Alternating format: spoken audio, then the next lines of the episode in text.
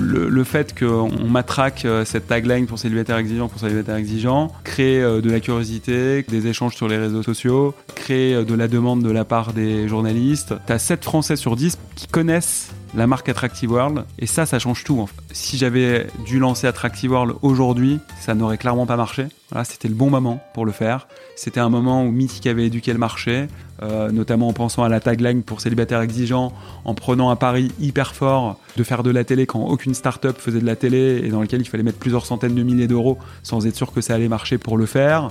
Il y a quand même des ascenseurs émotionnels énormes dans l'entrepreneuriat et c'est parfois difficile de, savoir si euh, il faut euh, rien lâcher. La frontière entre la persévérance et l'entêtement euh, est parfois difficile à, connaître. Le fait de t'intéresser aux gens, de euh, t'intéresser euh, à ce qui t'entoure, te permet probablement de prendre des bonnes décisions.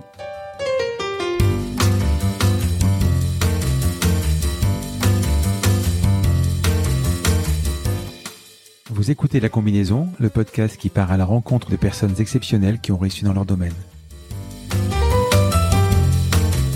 Sommes-nous tous égaux face à la réussite? Quel est le making-of, la combinaison d'éléments, de rencontres, de succès ou peut-être d'échecs qui ont porté des personnes ordinaires à devenir des entrepreneurs d'exception, des sportifs de haut niveau, des écrivains de renom ou des artistes qui rencontrent le succès? Je suis Frédéric Azoulay, un passionné de podcast depuis plusieurs années et dirigeant d'une entreprise papeo.fr, une imprimerie en ligne réactive pour les professionnels et les revendeurs. D'ailleurs, si vous écoutez cet épisode jusqu'à la fin, je vous offre un code promo pour commander sur notre site. Ces parcours de vie me passionnent, me fascinent et je me suis toujours demandé ce qui faisait la réussite d'une personne. Je sillonne la France pour tenter de répondre à ces questions en rencontrant ces personnalités incroyables. Tous les 9 jours, je vous retrouve et je vous partage ces conversations passionnantes qui j'espère vous inspireront autant que moi. Bonne écoute. Bonjour Ludovic. Bonjour Frédéric. Tu es le fondateur d'Attractive World, le site de rencontre pour célibataires exigeants, dont la tagline est aussi célèbre que la marque, et Shaper, une solution de matchmaking pour les professionnels. Pour préparer cet épisode, j'ai lu le, livre de Philippe Marceau, et si ça n'avait été que de la chance, qui retrace ton parcours, que j'ai beaucoup, beaucoup aimé, on en a parlé. Le podcast s'appelle La combinaison. Je vais tenter de comprendre comment et pourquoi tu es arrivé là où tu es et de répondre à la question que pose ce bouquin et si ça n'avait été que de la chance.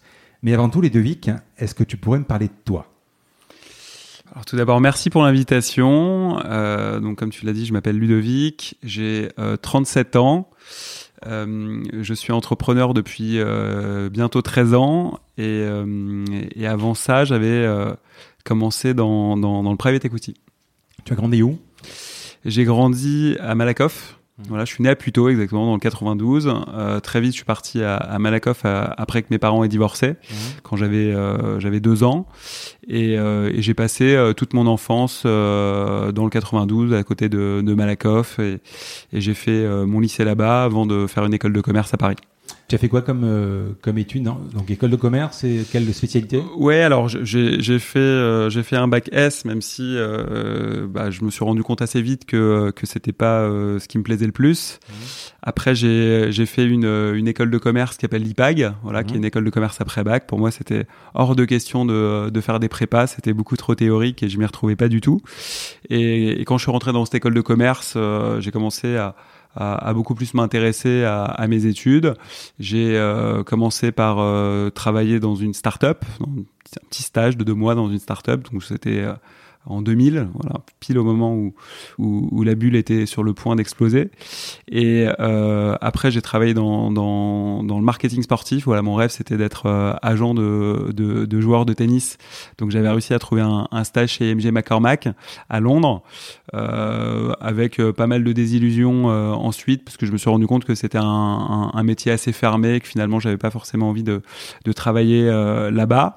Et, et après, j'ai bifurqué dans, dans la finance et, et, notamment euh, dans des fonds de private equity et plus précisément des fonds de LBO, euh, qui, donc, qui sont des fonds d'investissement qui rachètent des, des, des PME euh, pour constituer des, des, des, des, groupes et les revendre quelques années plus tard.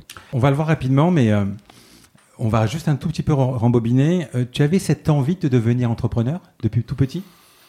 Alors, alors j'ai lu dans le livre, j'ai lu que les Lego, par exemple, ça t'intéressait pas. Non, Non, les Lego, ça m'intéressait pas. Euh, en fait, ce qui est sûr, c'est que depuis tout petit, j'ai toujours été passionné par le sport. Voilà, j'avais un papa qui qui m'a euh, qui m'a beaucoup euh, élevé dans, dans dans le monde du sport. Il était passionné par le foot, le tennis, le cyclisme. J'avais un grand-père qui était professionnel de cyclisme, donc à chaque fois que je partais en Normandie, dans la maison de mes grands-parents, on passait notre été à regarder le, Tour de France. et, j'avais un, un, un beau-père, donc le le, le, nouveau mari de ma mère, qui était un énorme fan de tennis. Voilà, donc donc j'ai vraiment été élevé dans le sport et pendant très longtemps euh, c'est là-dedans que je voulais faire ma vie, alors soit en tant que sportif professionnel euh, ou plus tard euh, en, travaillant dans le monde du sport. Et, et c'est vrai que comme ça, naturellement, je je m'étais pas dit que, que je voulais devenir entrepreneur. Mais c'est vrai qu'en en, en, reparlant avec ma mère, elle me disait que euh, très très vite, en fait, j'étais intéressé par euh, le monde euh, du business, entre guillemets, hein, puisque elle me donnait une anecdote notamment. Elle me disait que quand j'avais 6-7 ans, j'allais à la boulangerie, j'adorais les bonbons, les langues. Et, et, je faisais toujours les calculs de savoir combien ils pouvaient en vendre chaque jour, quel était le chiffre d'affaires global, quelle était la marge qu'ils pouvaient faire, etc. Donc c'est vrai que je l'avais pas forcément conscientisé quand j'étais petit, mais c'est vrai que à la fois les chiffres et, de plus générale, euh, voilà, le, le, monde de l'entreprise était quelque chose qui m'attirait et, et, qui plus tard euh, m'aura passionné. Mais quand tu faisais tes petits calculs, tu terminais par le calcul ou tu terminais en te disant euh, ça doit être chouette d'être boulanger et j'ai envie de, devenir boulanger parce que ça peut gagner tant d'argent, tant de marge, tant de, tant de langue de chat en fait, j'ai pas le souvenir de, de, me dire que j'avais envie d'être boulanger, euh, mais par contre, je me souviens d'une très très grande curiosité euh, pour comprendre un petit peu euh, euh, comment les comment les voilà les boulangers ou les bouchers faisaient leur business, combien ils gagnaient à la fin. J'avais une, grande curiosité là-dessus. Ouais, c'est marrant. Ouais. Mm. Et les Lego, pourquoi? Il n'y avait pas d'enjeu? Ouais, parce que effectivement, j'avais, j'avais, j'ai toujours eu l'esprit de compétition, en tout cas depuis depuis que je suis vraiment tout petit, et, et c'est vrai qu'il fallait qu'il y ait des jeux où on gagne euh, pour que ça m'intéresse. Alors j'avais un, un, un, papa qui avait qui, qui, qui m'avait montré un jeu que j'adorais qui s'appelait le football plus. Je sais pas si tu connais. Euh, donc c'est une espèce de planche avec euh, plein de petites cases et, euh, et des footballeurs euh, qui sont moulés dans, dans, dans, alors je sais plus exactement, mais des espèces de, de, de petits moules. Et, et, donc tu joues, tu joues au foot, sauf que c'est une puce et qu'avec la puce tu te fais des passes jusqu'à marquer des buts. Et, et, mon père avait acheté énormément d'équipes, il les avait repeintes et donc tu avais toutes les clubs du championnat et donc chaque semaine on faisait les 10 matchs de la journée de championnat et on faisait le classement des buteurs et on voyait qui euh, gagnait, etc. Et, ça, ça me plaisait beaucoup. Alors parfois, j'étais très très triste quand, mon équipe perdait, mais, euh, mais ça me tenait plus à cœur que les Lego. C'était plus la compète que l'argent ou la gagne ou euh, Ouais, ouais, c'était clairement la compète. C'était clairement la compète, à la fois parce que, comme je te l'ai dit, j'ai un, un père qui était, euh, qui, était dans, dans, qui était vraiment fan de sport, mm. euh, un grand-père aussi, et je pense qu'encore plus que ça, c'était le, le, donc la, la, la, personne avec laquelle euh, vivait ma mère, qui s'appelle Gilles, qui est devenu le, le, le père de, de, de, de mon demi-frère, mm. qui lui était un, un fou de compétition, c'est-à-dire que tout se prêtait à la compétition. Euh, on sortait de la voiture, c'était le premier qui touchait la porte. Euh, on montait les escaliers, c'était le premier qui rentrait à la maison. Euh, enfin bref, tout, tout, tout était un jeu. il organisait des chasses au trésor pendant tout, toute une journée où il y avait des points à gagner, etc., etc. Donc j'ai vraiment été élevé dans, cet état d'esprit-là et, et j'avais plutôt tendance à, à aimer gagner, oui. C'est marrant parce que les, études, par contre, c'était pas de la compète. Alors au tout début, oui. Euh, en primaire, euh, fallait vraiment absolument que je sois premier de la classe et, de mémoire, je crois que voilà, j'étais plutôt plutôt pas mauvais. Euh, dès que je suis rentré au collège, ça m'a un peu moins intéressé et au lycée, j'ai complètement euh, lâché, ça m'intéressait pas du tout. Euh, tout simplement parce que c'était hyper théorique. Je comprenais pas vraiment à quoi ça allait me servir et, euh, et donc j'avais du mal à garder mon attention longtemps pendant les cours. J'avais pas forcément euh, des relations extraordinaires avec mes euh, avec mes profs et donc très vite euh, je me suis tourné vers d'autres sujets que, que l'école en fait. Donc l'IPAG, euh, tu as fait des, t'as fait des stages, donc tu bossais au milieu ou tu as bossé après, t'as fait des Ouais, en fait, en fait, l'histoire de l'IPAC, c'est, enfin, ça, ça remonte euh, quelques mois avant. C'était en, en, en terminale. Mmh. En gros, euh, moi, j'ai, une maman qui, euh, qui travaillait au CNRS. Euh, donc qui travaillait entourée de, chercheurs et qui a un passé un peu dur. Voilà, elle a eu une enfance vraiment très très difficile dans lequel ses parents l'ont l'ont obligé à arrêter l'école très tôt. Euh, je crois que avant même euh, la fin la fin du collège pour travailler à l'usine. Et, c'est une femme qui, qui, a repris ses, ses études plusieurs années après, quand elle avait 23-24 ans, elle a repassé son bac, elle a refait une licence de lettres, etc., etc. Euh, et grâce à sa licence, ça lui a permis euh, de rejoindre le CNRS et de faire de l'édition de bouquins de mathématiques. Donc, elle avait une admiration, mais sans nom, pour euh, les chercheurs qui, qui l'entouraient. Et pour elle, la réussite de son fils passait par une réussite scientifique et, si possible, devenir ingénieur ou chercheur. Et donc, elle m'a beaucoup, beaucoup orienté vers la filière scientifique, à la fois parce que elle avait cette admiration, mais aussi parce que j'étais plutôt pas mauvais avec, euh, avec les chiffres. Sauf que quand je me suis engagé dans cette voie au lycée, et c'est très dur, hein, parce que c'est vrai qu'à 15 ans, 16 ans, c'est pas réellement ce qu'on veut faire. Donc on te dit, bah, bah voilà, faut faire le bac S parce que c'est la voie royale. Et là, je me retrouve avec des cours qui m'ennuyaient profondément, euh, aucune appétence pour la physique, pour la biologie, etc. Jusqu'au moment où en fait j'ai un peu lâché les choses. Euh, j'ai commencé à travailler, euh, je découvrais les boîtes de nuit euh, et, euh, et j'avais un cousin qui travaillait dans une boîte un peu branchée à l'époque qui s'appelait les, les bains douches. Et donc il me propose de, de, de faire des RP au bain douche. Ça, ça existe toujours? Non, alors je- franchement je sais pas. Peut-être que ça existe encore, mais c'est plus la, la mode. boîte, quoi. C'était vraiment la boîte, ouais. C'était vraiment la boîte avec euh, toutes les stars qui étaient là-bas. Ouais. euh, donc c'était c'était assez excitant quand T'avais quoi, 18 20 ans? J'avais même pas, j'avais 16 17. 16, 17. Ouais, 16 17 ans et je me suis mis à aller travailler tous les lundis et les jeudis soirs euh, au bain douche et, euh, et donc voilà, je faisais un peu le mur. Tu faisais quoi, au bain douche? Écoute, je faisais RP en fait, c'est-à-dire que c'était pas grand-chose. Hein. Il, fa- il fallait donner des cartes aux, aux gens qui étaient dans la boîte pour les inciter à revenir, ou euh, lorsque j'étais dans la rue, euh, que je repérais des gens qui étaient un peu euh, branchés, leur filer des cartes, les inciter à, à, à, à venir à la soirée en question. Et j'étais rémunéré sur les gens qui, qui, qui revenaient. Donc c'était c'était vraiment pas grand-chose, mais mais moi ça me faisait découvrir tout un univers. Euh, un peu magique, encore une fois, avec les yeux d'un ado de, de, de 16-17 ans. Et, euh, et donc, en fait, je faisais le mur, j'attendais que ma mère euh, euh, s'endorme. On vivait encore à Malakoff à l'époque. Et, et, euh, et- donc, euh, bah, une fois qu'elle était endormie, je prenais le, le, le dernier métro à minuit et demi. J'arrivais, métro Réaumur, je partais au bain-douche rue du Bourg-l'Abbé. Et on prenait le, le, le premier métro à 5h, 5h30 du matin pour, pour revenir à la maison sans que, enfin, je, moi, je me fasse griller, puisque mon cousin, lui, partait, euh, partait euh, chez lui également. Et le vendredi matin, tu étais en cours Et j'étais plus ou moins en cours. Ouais. Voilà. Donc voilà, jusqu'à jusqu'à ce que le, le dernier trimestre arrive. Euh, ma mère avait bien compris que je ferais pas des prépas, donc euh, elle m'incite à faire euh, des concours après bac. Je fais le concours de l'IPAG et ça se passe plutôt bien puisque j'obtiens le concours. Et, et trois semaines avant le bac, j'ai un, un de mes copains qui était aussi euh, mauvais que moi, euh, qui s'appelle Mohamed, qui me dit écoute Ludo, là on va leur tous leur prouver que euh, on n'est pas si bête que ça.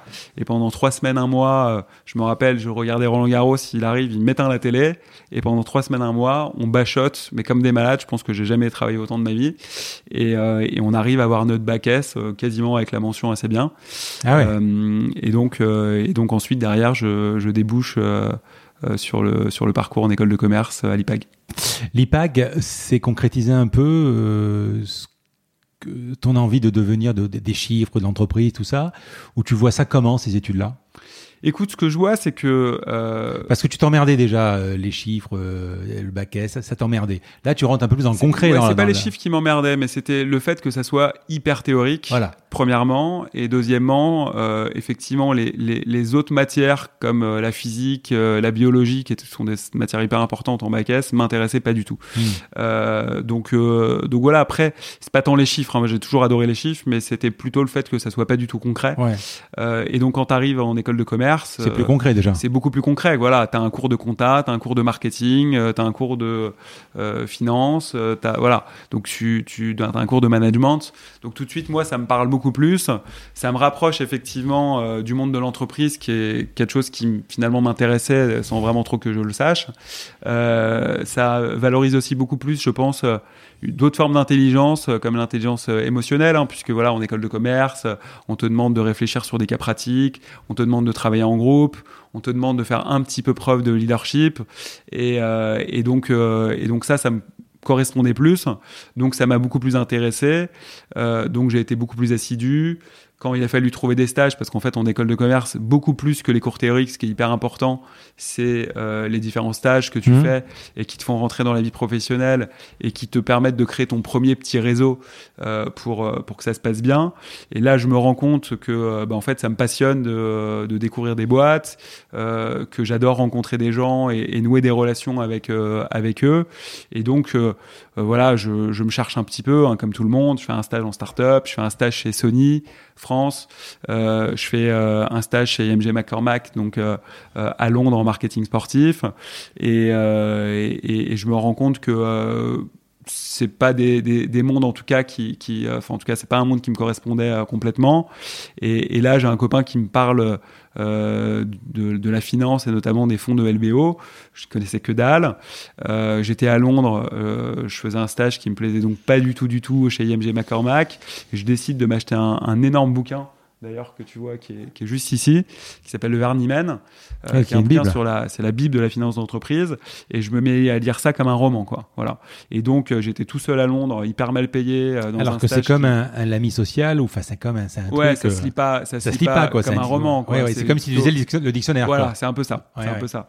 Et donc moi je j'étais vraiment très très mal à Londres parce que j'étais vraiment extrêmement mal payé. J'étais dans un job où les gens me considéraient pas. On me demandait de faire des photocopies, je refusais. Bref, donc ça ça allait pas du tout. Et là, je me mets à lire ce, bouquin, je commence à contacter l'auteur euh, quasiment euh, plusieurs fois par semaine euh, pour lui poser des questions, pour lui proposer d'autres solutions. Pour voilà, je me mets vraiment à fond dedans et, et, moi j'ai un tempérament un peu obsessionnel, hein, donc voilà, quand j'ai un truc en tête, je le fais vraiment vraiment à fond et je pense qu'à ça. Et, jusqu'au moment où, où, cette personne qui s'appelle Pascal Kiri, qui à l'époque avait un très gros poste, qui était un des responsables des fusions-acquisitions de BNP Paribas, me dit écoute Ludovic, quand tu reviens de Londres, je t'invite à déjeuner. Voilà. Et donc je me retrouve à déjeuner avec lui. Euh, il me propose euh, de mettre en relation pour que je fasse un stage en fusion-acquisition à la BNP Paribas.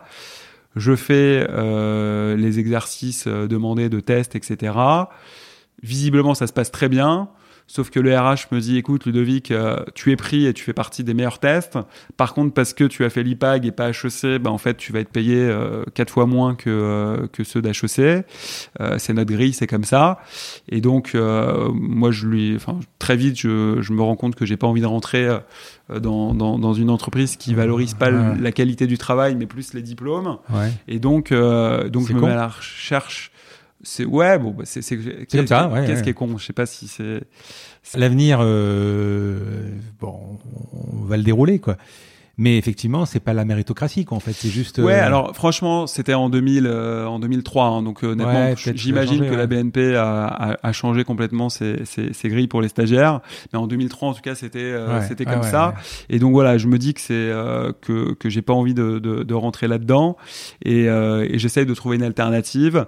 Et bah, comme souvent dans la vie, hein, c'est vraiment une question de rencontre. Et là, je, je tombe sur une banque que je connaissais pas du tout, qui s'appelle qui s'appelait la Banque San Paolo, qui est devenue la Banque Palatine. Mmh et il y avait un, un, tout petit département de financement euh, LBO qui était en train de se monter par euh, une femme qui s'appelle Sylvie Camboulive. Et ils étaient trois, hein, donc euh, c'était vraiment le tout début et ça marchait hyper bien. Et je la rencontre et très vite, elle me dit écoute, je veux te prendre en stage. je démarre le stage et là, exceptionnel, je passe six mois vraiment incroyable. On me donne euh, énormément de responsabilités. Ça me plaît beaucoup. Il me propose un CDI euh, à la fin de mon stage. Et là, j'explique à Sylvie que j'ai plus le tempérament d'un investisseur que d'un banquier. Et donc, je refuse le CDI pour faire un stage dans un fonds d'investissement. Et donc euh, Sylvie, hyper sympa, joue le jeu. Elle ouvre tout son carnet d'adresses. Elle me trouve un fonds d'investissement qui me prend en stage. Je fais le stage chez eux. Ça se passe également très bien. Je fais un, an de stage. après un an, il me propose un CDD, alors que je m'attendais à ce qu'on me propose un CDI. Et, et, et là, ça m'a pas beaucoup plu parce que j'ai pas trouvé ça juste de faire un an de stage et euh, derrière de repartir sur un CDD. Donc j'en parle à Sylvie toujours, qui me présente un, un, autre fonds d'investissement qui s'appelle Industrie et Finances Partenaires. Et donc, euh, alors que le fonds précédent me propose finalement un CDI après mon CDD, je refuse pour partir euh, chez Industrie Finance en, en CDI. Et, et, voilà. Et là, je, je tombe sur deux associés gérants qui me font une confiance incroyable et je commence ma vie professionnelle c'est quand même incroyable. Enfin, moi, j'ai fait des études et quand tu termines tes études, tu es vraiment à la recherche du poste, tu es à la recherche du CDI et tu as, euh, tu calcules, c'est bien, c'est ambitieux, de dire non, non, euh, j'ai le CDI, mais non, je préfère continuer pour euh, pour avoir mieux en fait. Euh. En fait, ce que j'avais compris, c'est que c'est que euh, en tout cas dans ce monde-là, et encore une fois à l'époque. Mais quelque part, ça te plaisait pas en fait. T'étais vite dans un carcan en fait. Voilà, c'est ça. Et, et, euh, et, je voyais que les gens qui commençaient à la banque, dix ans plus tard, ils étaient toujours à la banque. Ouais. Et euh, t'avais pas envie de cette valide. Encore une fois, j'ai beaucoup de respect pour les gens qui, qui, qui, qui, font ça et qui font du financement bancaire. Mais moi, c'était pas mon tempérament. Voilà, moi j'avais plutôt le tempérament d'un investisseur qui est prêt à prendre plus de risques et qui sera plus jugé sur les performances de ses investissements plutôt que le taux de perte euh, le taux de casse entre guillemets des, des, des prêts. Donc, euh, donc voilà, je, savais clairement que je voulais passer de l'autre côté. Et il y avait pas mal de gens qui m'avaient dit mais c'est pas grave, tu fais trois ans à la banque, après tu vas faire une banque d'affaires, après tu arriveras, arriveras en fonds d'investissement. Et moi je me suis dit non non, je vais prendre le chemin le plus court. Et le chemin le plus court, c'est de refuser le CDI pour faire un stage et de faire en sorte que ça se passe bien pour euh, démarrer directement euh, là-bas. Et ce qui a été assez drôle, euh, c'est qu'au final, je me suis retrouvé en CDI avec des stagiaires d'HEC qui avaient le même âge que moi. Voilà. Et donc finalement, euh, c'était plutôt une bonne méthode de, de, de, de prendre euh, le raccourci. Et, et quand tu prends cette décision, euh, parce que je, je, vois que ta mère est, est régulièrement présente dans le, dans, dans, le livre, par exemple, euh, elle, elle cautionne? Elle te suit, elle te dit tu fais une bêtise mon chéri. Euh... Non, à ce stade-là, à ce stade-là, elle était, elle était très très heureuse en fait ouais. que je me retrouve dans, dans, dans le monde des fonds d'investissement, qui était un monde extrêmement extrêmement éloigné euh, de de son monde à elle et, et, et, et du monde qui nous entourait de manière plus euh, plus générale. Et donc euh, donc elle était elle était quand même assez rassurée que que je prenne cette voie-là. Et, euh, et, elle, a, elle a plutôt bien compris que je refuse un CDI pour euh, pour pour trouver un, un job dans un fonds d'investissement. Ok. Donc tu rentres, euh, donc tu rappelles à Sylvie? Je rappelle Sylvie. Ouais. Je lui dis écoute voilà, euh, on me repropose un CDD. Euh, J'aimerais bien voir un petit peu ce qui se passe ailleurs. Et là, elle rouvre à nouveau son carnet d'adresses. Elle, elle, parle de moi euh, aux associés gérants d'un fonds qui s'appelle Industrie Finance Partenaire, mmh. qui, sans rentrer dans les détails, a une stratégie un peu euh, différente des fonds de LBO classiques. Je sais pas si, si peut-être qu'il faudrait que je alors explique que ouais justement voilà en fait une, une opération de LBO alors euh, à l'époque c'était moins connu maintenant ça commence ouais. à être plus plus mature et et euh, il y en a de plus en plus en fait c'est des fonds d'investissement qui rachètent des sociétés qui sont déjà rentables voilà mmh. ça peut être des PME ou des plus grosses entreprises et euh, pour les racheter font appel euh, à un endettement bancaire. Voilà, donc généralement ils créent une, une, une holding au-dessus, ils vont mettre 50% du prix de vente euh, avec leur argent, ils vont aller voir la banque pour prêter, se faire prêter 50% euh, du, Tu parles du dirigeant là hein? Non, je parle du fonds d'investissement. Du fonds d'investissement, d'accord. Imagine, je suis un fonds d'investissement et donc tu es un entrepreneur, mmh. ta société vaut 10 millions d'euros. Je te dis, bah voilà, je vais racheter ta société. Pour la racheter, je crée une société holding au-dessus. Je mets 5 millions d'euros de mon propre argent. Je vais voir une banque, je lui demande 5 millions d'euros de prêt. Mmh. Et avec les dividendes de l'entreprise chaque année, je vais rembourser le prêt. Et généralement, 5 ans plus tard, la société a remboursé son prêt. Donc ça peut être 5 ans, ça peut être 7 ans, a remboursé son prêt. Donc en n'ayant mis que 5 millions d'euros, je suis à la tête d'une société qui vaut au moins 10 millions d'euros, mmh. plus la valeur qu'elle a prise entre-temps. Voilà. Mmh. Et donc c'est comme ça que fonctionnent le, les, les, fonds de LBO. Et les fonds de LBO traditionnels, généralement, ils investissent dans une quinzaine de secteurs d'activité différents. Et Industrie et Finance Partenaires avait une stratégie de ce qu'on appelle le build-up, ouais. qui était qu'au lieu d'investir dans 15 secteurs d'activité, ils investissaient dans 5 à 7 secteurs d'activité et aux côtés des dirigeants euh, de l'entreprise faisaient de la croissance externe, rachetaient des sociétés du même secteur, souvent, pour créer un groupe qui a beaucoup plus de valeur stratégique, mettre en place des synergies entre les différentes entreprises qui sont rachetées et les revendre 5 ou 7 ans plus tard. Voilà. Hmm. Et donc, quand j'ai rencontré ces gens-là, j'ai eu beaucoup, beaucoup de chance parce que euh, même si j'avais que 22 euh, ans à l'époque, euh, ils m'ont tout de suite donné beaucoup beaucoup de responsabilités. déjà, ils m'ont payé très correctement. Ils m'ont donné des, des ce qui s'appelle du carry d'interest. C'est le carry d'interest, c'est c'est l'intéressement. des, des équipes de fonds d'investissement. Donc mmh. en fait, c'est 20% de la plus-value du fonds est distribué à l'équipe de gestion et il m'avait distribué une partie de ces 20% de la plus-value. Il m'avait mis au board donc euh, conseil d'administration de plusieurs participations du portefeuille d'industrie finance seulement à 22 ans.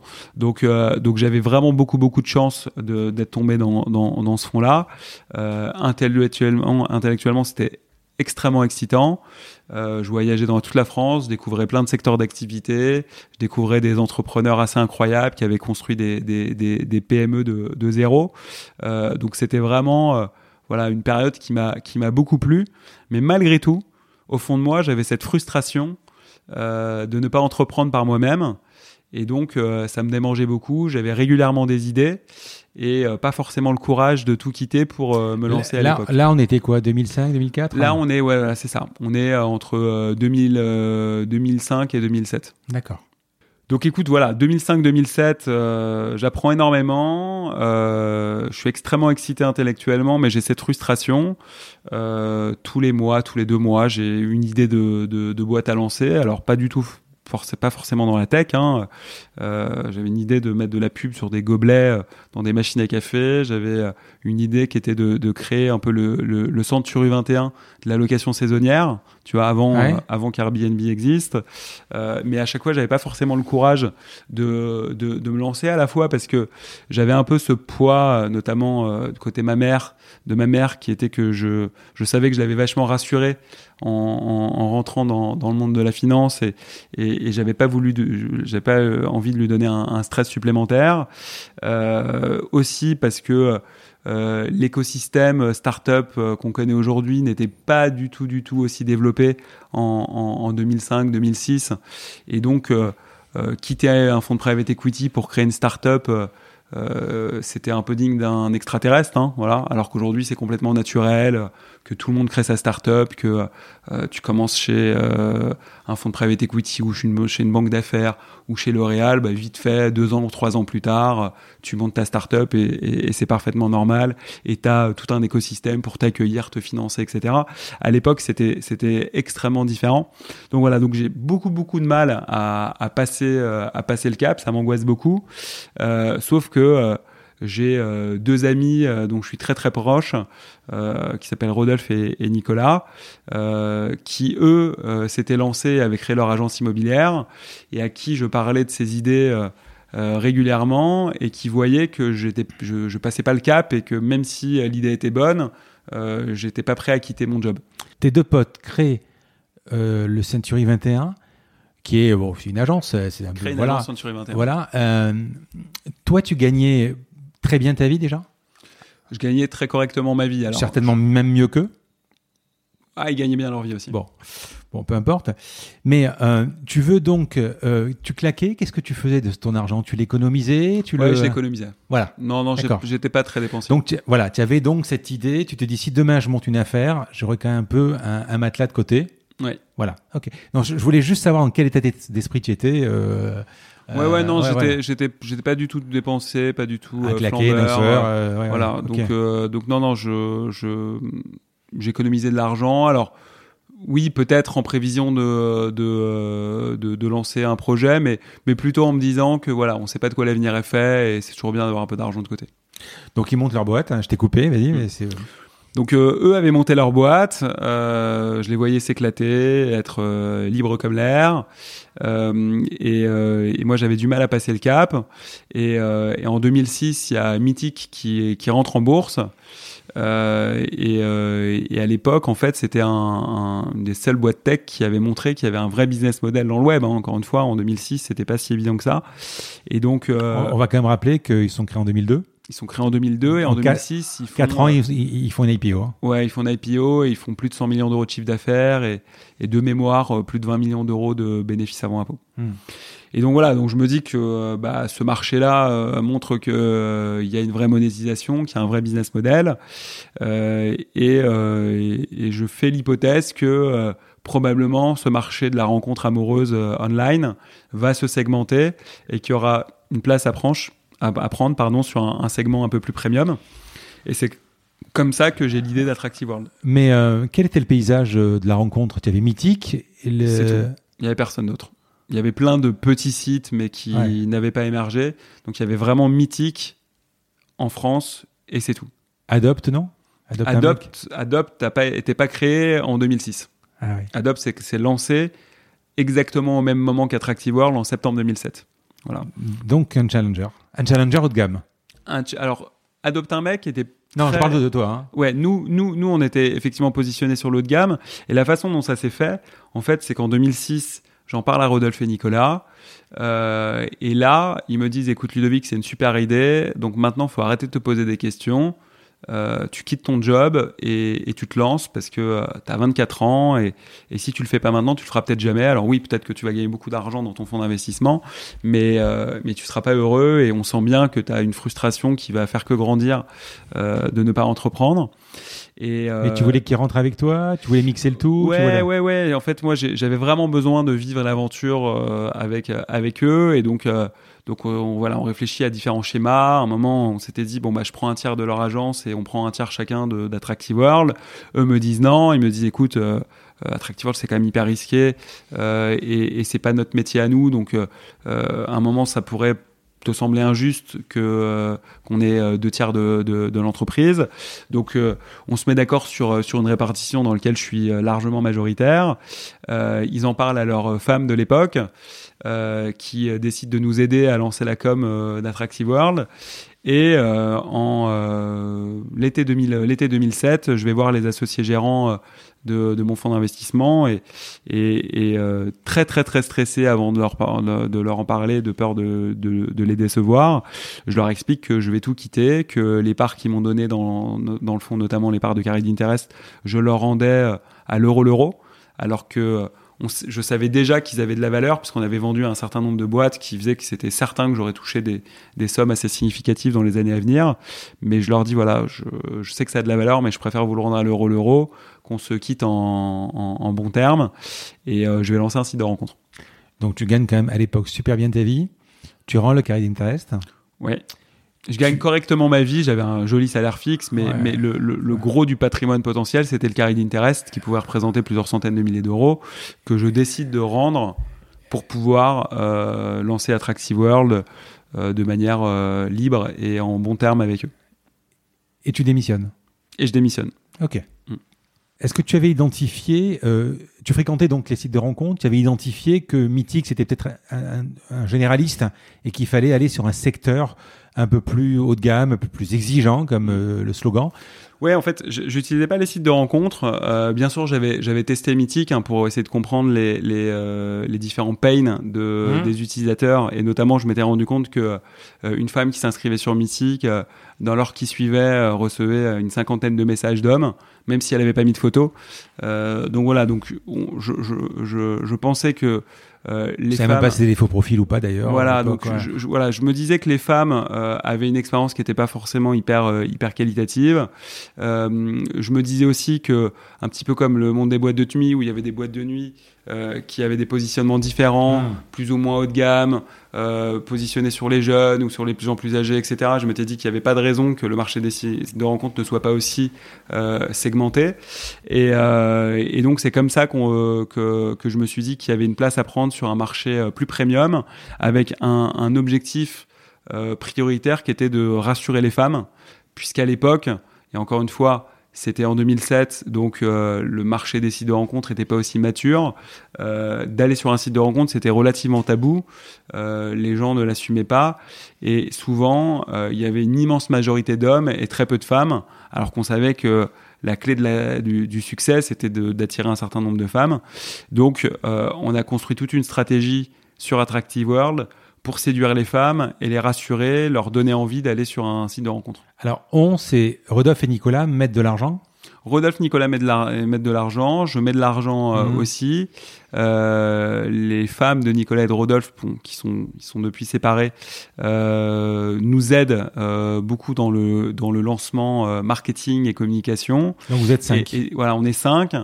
Rodolphe et Nicolas n'étaient pas opérationnels dans l'entreprise, mais on avait quand même des réunions de brainstorming ensemble. Mhm. Et, et la femme de Nicolas et la femme de Rodolphe nous aident sur le lancement, sur les trois premiers mois, on va dire, de, de, création de l'entreprise. Euh, et, donc, elle, réfléchissait avec nous à toute la stratégie de communication pour émerger. Parce que pour créer un site, il faut, il faut quoi? Il faut de la tech, il faut évidemment des clients, et dans, dans ce cas-là, c'est homme-femme, il faut du marketing, mm. euh, et bon, le positionnement. Euh, quel était le rôle de chacun? Donc, Nicolas et Rodolphe, uniquement des financiers. Voilà. Ils mettent quoi euh... Ils mettent 25 000 euros chacun. Ok. Donc toi, tu mets l'autre partie. Les femmes, euh, qu'est-ce qu'elles font? Euh, elles investissent euh, quelques milliers d'euros, je crois, 5 000 euros mais chacune. mais, dans le, mais, mais ce qu'elles font surtout, c'est que en fait, on avait une stratégie, une stratégie offline. Voilà. De toute façon, on hmm. connaissait pas grand-chose au online. Hein. C'est ça qu'il faut savoir. Hein. Donc, c'est avec le recul, c'était un peu fou et un peu naïf. Mais dans dans ces cinq personnes, il y en a aucun qui a une expérience, quelle qu'elle soit, dans le développement d'un site web. Donc, euh, ce qu'on ce qu'on ce qu'on imagine, c'est une stratégie euh, dans laquelle on va avoir des ambassadeurs euh, qu'on va recruter et qui vont distribuer des petites cartes dans la rue, dans les rues de Paris, euh, pour euh, aller sélectionner nos 1000 membres fondateurs. Parce que la difficulté d'un site de rencontre c'est que euh, quand tu le lances il y a personne et que s'il y a personne c'est a aucun intérêt à, à, aller sur un site de rencontre. Donc stratégie RP main douche voilà, donc stratégie RP, on va dans les boîtes de nuit, on va dans la rue. Ce que tu as appris, ce que tu faisais. Voilà, ce que je faisais et qui marchait bien. Donc, euh, euh, on, on, distribue des cartes et on dit, voilà, entre mi-septembre et mi-octobre, euh, on va sélectionner 1000 membres fondateurs. Ces 1000 membres fondateurs auront le petit sticker qui montreront que c'est des membres fondateurs, mais surtout bénéficieront de la gratuité à vie. Donc, si vous voulez euh, participer au concours et être sélectionné, inscrivez-vous. Voilà. Et grâce à cette stratégie offline, euh, déjà, on est extrêmement différenciant par rapport à Mythique. On a euh, plusieurs milliers de, de, gens qui s'inscrivent et sur ces plusieurs milliers de gens qui s'inscrivent, on en sélectionne 1000 à peu près 50% de femmes et 50% d'hommes de mémoire, et on ouvre le site avec 1000 personnes euh, d'un coup. Et ça, ça génère du buzz et ça permet de, de, de lancer, de lancer le site qui avait deux différenciations par rapport à Mythique. La première, c'est qu'il fallait être accepté dans la communauté pour pouvoir l'utiliser, voilà, avec un système de, de vote. C'était les membres qui cooptaient les nouveaux membres. voilà. Donc ça, c'était pour créer un sentiment d'appartenance et euh, augmenter le niveau de confiance que l'utilisateur pouvait avoir dans un site de rencontre et dans les gens qu'il allait rencontrer au sein de ce site-là, notamment les femmes. Et la deuxième euh, différenciation, c'est qu'en fait, nous, on considérait que le célibat, c'était aussi un état d'esprit, c'est-à-dire qu'à partir du moment où tes amis étaient en couple, tout d'un coup, tu avais plus les mêmes conversations, tu faisais plus les mêmes activités, tu faisais plus les mêmes voyages, et donc euh, on s'était dit que des gens célibataires pouvaient avoir envie de rencontrer d'autres personnes célibataires euh, pour euh, faire des événements et, sortir du côté un peu one-to-one des sites de rencontres. Et donc, en fait, on avait créé des forums et surtout la possibilité de créer ses propres événements sur Attractive World. Et ça, ça a cartonné. On a lancé le site. Et dès le premier mois, on a plusieurs dizaines d'événements qui ont été créés. Alors nous, on faisait rien. Hein. C'était vraiment nos utilisateurs mmh. qui créaient les événements, qui disaient, bah voilà, euh, jeudi, on se retrouve tous dans un bar euh, au Grand Boulevard. Et tout d'un coup, il y avait 60 personnes d'Attractive World qui se retrouvaient dans un bar. Voilà. Et donc, c'était génial parce que euh, on sortait vraiment du côté très individualiste de l'utilisation d'un site de rencontre et on arrivait à, à, à créer les prémices d'une communauté de célibataires. C'est-à-dire qu'en fait, tu vas dire, on va avoir 1000 inscrits, tu vas en prendre 300. Mm. Accessoirement, euh, alors on parlera peut-être plus tard de, parce qu'on est, on est quand même tous, toujours là à chercher, à chercher du chiffre d'affaires et de dire à un client non, j'en prends qu'un sur trois. Mm. Ce qui fait que les deux tiers qui restent, bah, tu fais quand même des mécontents. Et euh, tu pourrais, euh, tu fais quand même des gens qui se disent je suis pas assez bien. Comment vous arrivez justement à, à garder ce positionnement sans faire de discrimination en disant euh, pourquoi? Parce que je suis pas beau, parce que je suis pas riche, parce que je suis pas intelligent, parce que je suis pas assez bien. Comment vous arrivez à pas vous, vous faire euh, une cabale sur sur sur sur ce positionnement? Bah en fait le, le tout l'enjeu justement c'était que c'était pas nous qui C'est un dosage. C'était pas nous qui sélectionnons les, les, les, membres. Et donc, en fait, déjà, on avait très très peu de messages comme ça. Euh, mais les gens qui nous posaient la question, on leur disait que bah ouais, mais il y, a eu plusieurs dizaines ou plusieurs centaines de personnes qui ont voté, euh, euh que peut-être que le profil n'était pas assez rempli, euh, qu'on leur donnait un certain nombre de, de raisons. Mhm. Et il y avait beaucoup de gens en fait, et, et c'est ça qui a été que, que je trouvais intéressant, qui se sont réinscrits et qui ont été acceptés. Et euh, pour avoir discuté avec beaucoup d'utilisateurs euh, à l'époque, en fait, ils nous disaient voilà, nous, euh, on veut surtout pas faire une communauté de gens beaux ou de gens riches, mais par contre, on veut des gens qui sont vraiment impliqués, qui sont dans une vraie démarche, parce que sur les autres sites de rencontres, et notamment Mythique à l'époque, les gens sont pas sérieux, ils répondent pas, ou ils envoient des messages copier-coller à tout le monde, etc. et tout. donc on veut vraiment des gens qui prennent le temps de s'exprimer, de d'exprimer qui ils sont, et, donc quelqu'un qui faisait une bonne inscription, qui prenait le temps de, bien rédiger son profil, qui voilà montrait une certaines facettes de sa personnalité et se dévoiler un peu, euh, avait quand même pas mal de chances de rentrer sur, euh, sur, sur Attractive World euh, sans forcément être top modèle. Sur une candidature, il y avait combien de votants? Alors ça dépendait parce qu'en fait il y avait un algorithme qui dispatchait les, les, euh, les profils en fonction des tranches d'âge, en fonction des, de, euh, de, des localisations. Tu vois, t'avais pas même le nombre de votants si tu vivais en Auvergne, euh, on avait très très peu d'inscrits, ou si tu vivais à Paris par exemple. Donc euh, donc il y a, y, a, y a, pas, c'est difficile à te dire, mais ça ça allait, je sais pas de, de quelques une dizaine de votants minimum, je, je pense à, à plusieurs centaines quoi. Voilà, donc c'était, ça variait vraiment énormément en fonction de, de, différents critères de l'algorithme. Parle-moi de la tech. Donc, euh, bah, pour ça, il faut un site. Donc, euh, forcément, euh, à l'époque, il y a machine learning, IA, tout ça, ça n'existe pas. pas du tout. il y a des algos. comment vous développez Comment Donc, ces 50 000 euros plus ton argent va servir au tout début à financer le site, que le site. Ouais. Voilà, parce que le marketing, plus ou moins, vous le faites vous. Ouais. Ouais, ouais, le marketing, on en fait, euh, enfin, on fait pas de pub online et comme je te l'ai dit, tu vois, voilà, à l'époque, on, fait un peu de, de, de RP, euh, euh, donc le, le, le, marketing nous coûtait pas grand chose et en fait, on était vraiment en système D trop d'ailleurs hein. hmm. sur sur sur la création du site, hein, puisque au début, on fait le choix de faire développer le site par des étudiants, on fait une première version du site qui tient pas vraiment la route, qui euh, euh, a des problèmes de, de, de charge, hein, puisque dès qu'on avait trop d'utilisateurs en même temps, les pages mettaient beaucoup de temps à se charger, etc. et tout.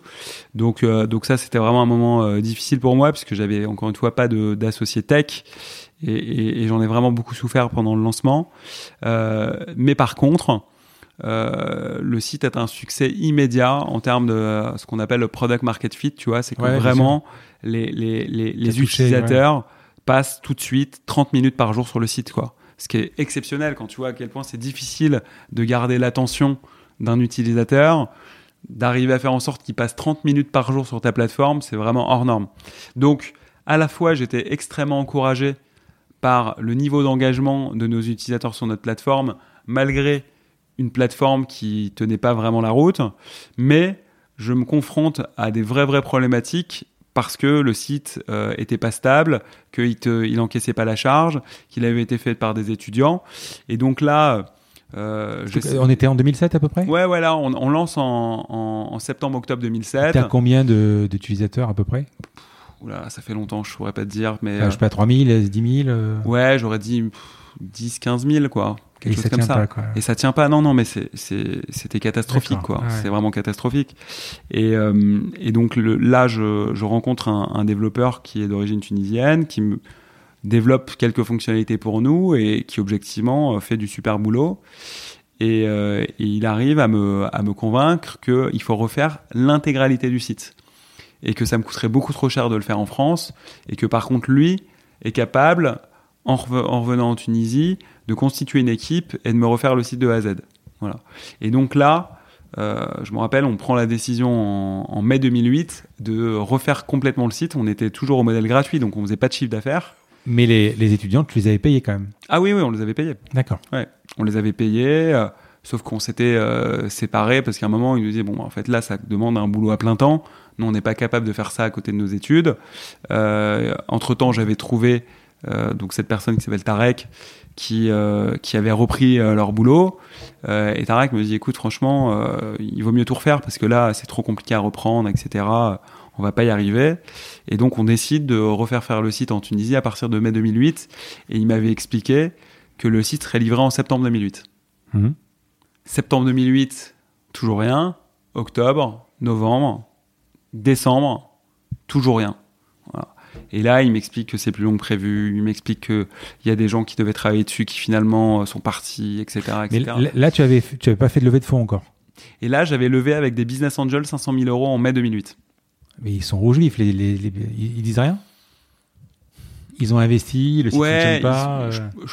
je, pense qu'ils n'étaient pas encore euh, trop, trop, trop, trop stressés euh, en septembre, octobre, novembre.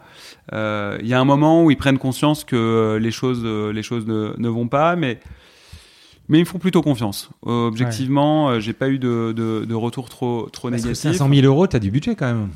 Ouais, ouais, 500 000 euros, il y a du budget. Pourquoi la Tunisie euh, Enfin bon, je vais te laisser continuer. Ouais, ouais, non, mais enfin, objectivement, c'était une grosse erreur. Hmm. bien sûr qu'on aurait pu le faire en France, mais moi, je, chaque euro comptait. Et même si j'avais de l'argent, je me disais, bah, si ça peut me faire économiser 30 000 euros, bah, hmm. autant faire 30 euh, 000 euros de moins, tu vois. Surtout qu'encore une fois, j'avais, j'avais confiance euh, dans, dans, la personne qui allait me le faire. Euh, bon, bien sûr qu'avec le recul, c'était une grosse erreur et que j'ai perdu beaucoup, beaucoup, beaucoup plus que ces 30 000 euros euh, en le faisant faire en Tunisie, parce que les mois de retard que j'ai pris, ça a retardé le lancement du, euh, du, modèle payant. Euh, et qu'en plus de ça, même si personne ne pouvait l'anticiper, je ne sais pas si tu t'en souviens, mais à partir de, je crois, septembre-octobre 2008, on commence à se taper la crise des subprimes. Et donc, je me retrouve avec un site qui sort pas.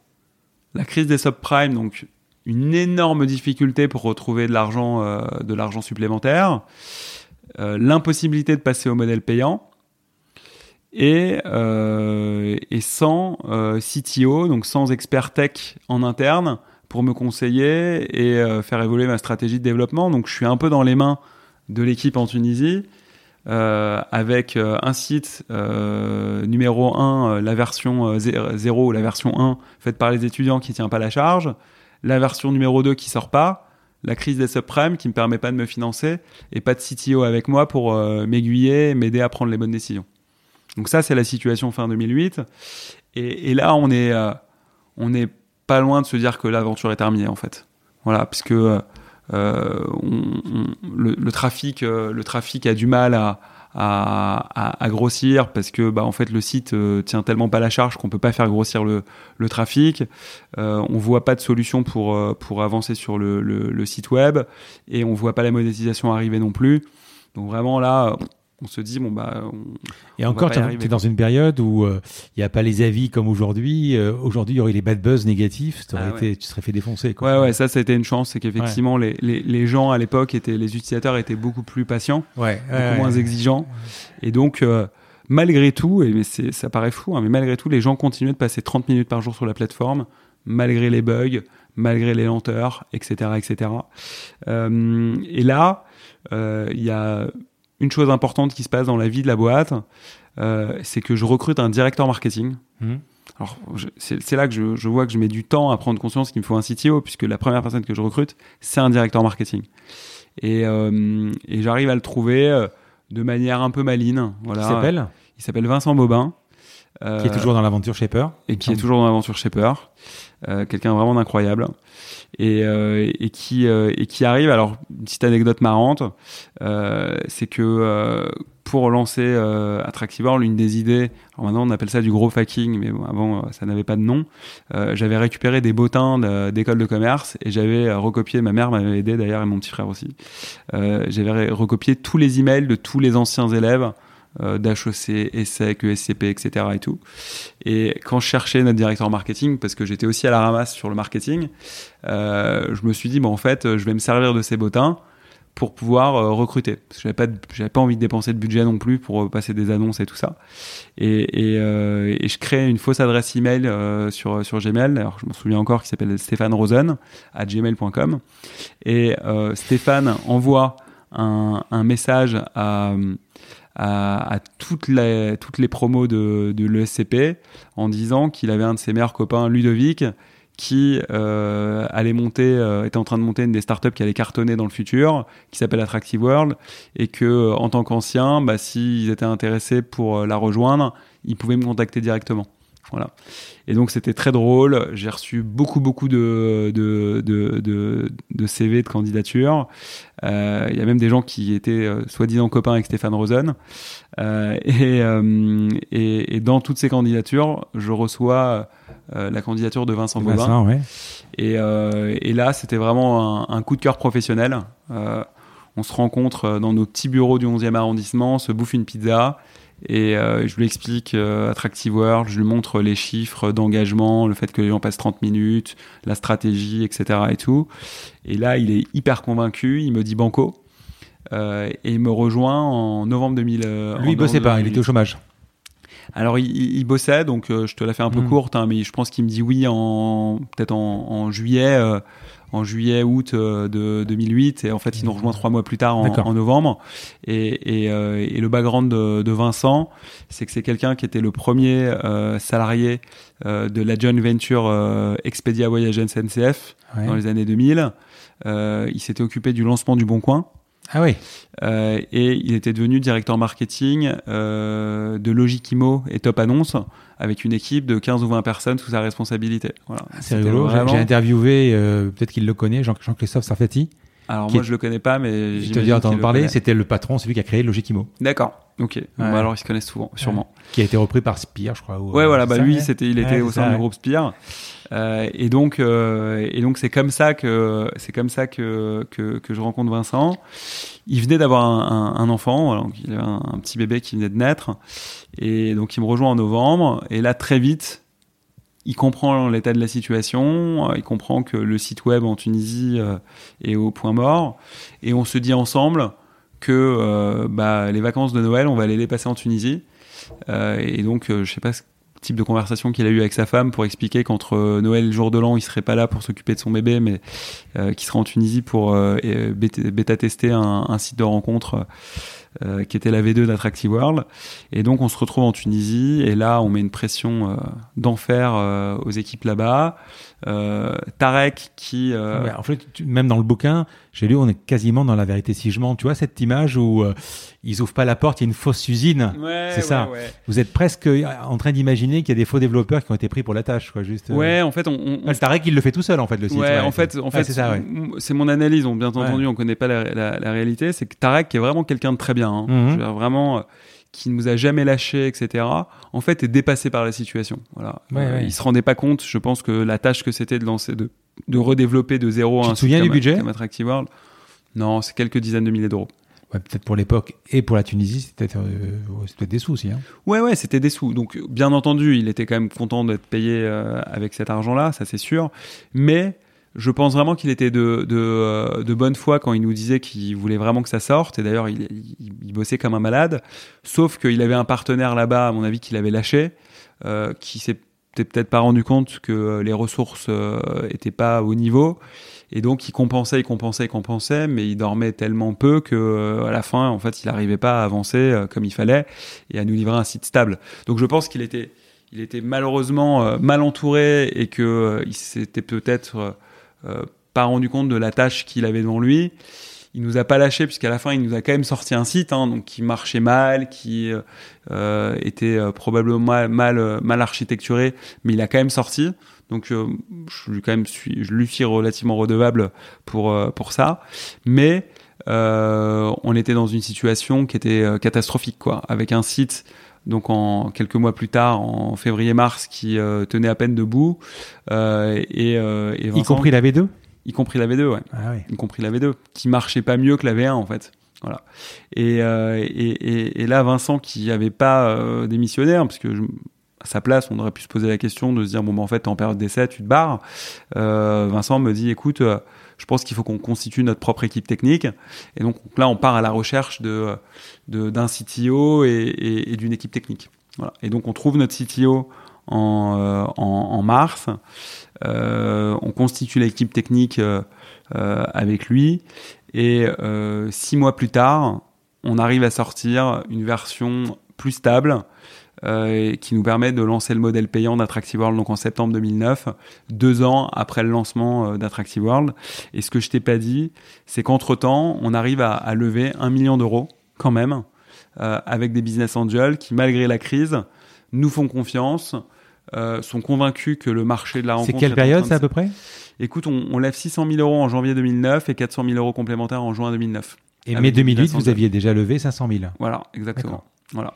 Et donc au final, on avait levé 1,5 million avec des business angels avant même le passage au modèle payant, parce que je pense que ces business angels étaient convaincus que le marché de la rencontre allait se segmenter et que le positionnement d'Attractive World était le bon. Ok. Donc, cet argent va vous servir à quoi? Cet argent, Passer au modèle euh, euh, cet argent, il nous permet euh, au premium, je sais pas comment vous appelez ça. Ouais. de- voilà, d'intégrer une équipe technique. hein, Hum. euh, et de commencer à faire de la publicité parce que pour lancer le modèle premium, ça suppose qu'il faut que tu aies beaucoup plus d'inscrits puisque avec le modèle premium euh, et c'était pas du freemium, hein, c'était du premium, c'est-à-dire que si tu ne payais pas, tu pouvais pas utiliser Attractive World. Hum. Il y avait une, une- une cascade énorme avant que tu puisses devenir actif sur le site, puisqu'il fallait que tu t'inscrives. L'inscription prenait quand même 15 minutes. Il fallait que tu sois accepté dans la communauté. Ça, c'était un tiers des gens. Et en plus de ça, il fallait que tu payes. Et quand tu avais payé, tu pouvais commencer à utiliser le site. Et il fallait qu'il y ait beaucoup de monde sur le site pour que euh, ton expérience soit bonne. Donc, un sacré parcours. Donc il fallait quand même. Et d'ailleurs, il y avait à l'époque, à part les business angels qui ont investi chez nous, moi j'avais parlé à quelques fonds d'investissement. Ils m'avaient tous dit, mais Ludovic, tu vas dans le mur, ça ne peut pas marcher. Voilà, on avait des coûts d'acquisition, je me rappelle, qui étaient à, à peu près autour de entre euh, 12 et 15 euros euh, l'inscription. Euh, et on avait des coûts de, de- de- d'inscrits acceptés dans la communauté, puisqu'on n'avait qu'un tiers, qui était multiplié par 3, donc qui était entre 35 et 45 euros.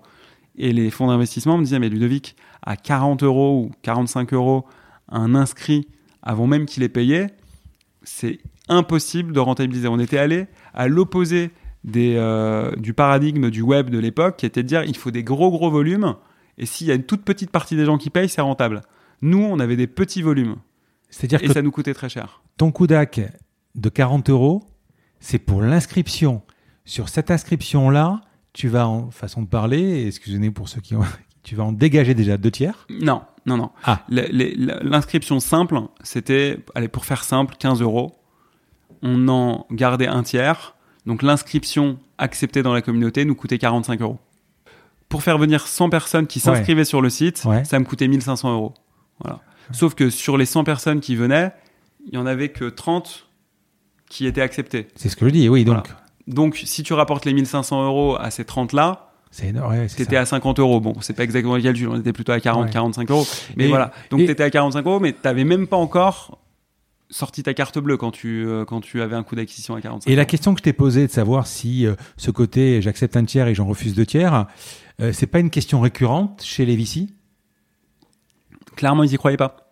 Non, parce qu'ils me disaient, avec la sélection à l'entrée, tu multiplies par 3 ton coût d'acquisition, et donc ils ne voyaient pas comment un modèle payant pourrait rentabiliser des coûts d'acquisition aussi élevés qui étaient euh, extrêmement, extrêmement euh, plus élevés que, euh, que Mythique ou d'autres sites de rencontres. Ouais, sachant que euh, donc vous sortez le, le modèle payant de mémoire, qui est deux fois plus cher que tout le monde déjà, il me semble. Ouais, en fait, on, nous, on se dit, bah voilà, en fait, oui, nos coûts d'acquisition sont beaucoup plus chers, mais nous, ce qu'on pense, c'est que vu que le filtre a fait- été fait pré- au, au préalable, les gens qui sont acceptés, c'est les gens les plus motivés, les plus sérieux, les plus impliqués. Euh, et donc, par conséquent, on aura des taux de conversion qui seront meilleurs. Voilà. Et après, on va pas s'en cacher. Notre positionnement, il était plus premium. Il attirait des gens qui étaient plutôt euh, des gens urbains euh, avec un fort niveau d'éducation. Et donc, il y avait un pouvoir d'achat qui était plus élevé que la moyenne des Français. Et donc, on pensait que non seulement on aurait une proportion de gens plus importante qui allaient payer, mais en plus de ça, on pensait qu'ils allaient pouvoir payer plus cher en moyenne que sur des sites de rencontres comme Mythique. Donc Mythique était à 30 euros par mois, euh, et si tu t'engageais sur 6 mois, ils étaient à 90 euros. Et ben nous, on a fait x2. On s'est mis à 60 euros par mois, et si tu t'engageais sur 6 mois, on s'est mis à 180 euros par mois. Et alors là, on a vraiment 180 euros pour 6 mois. pour six mois, pardon, pour six mois. Et, et là, on a vraiment croisé les doigts, fermé les yeux, on est passé au modèle payant.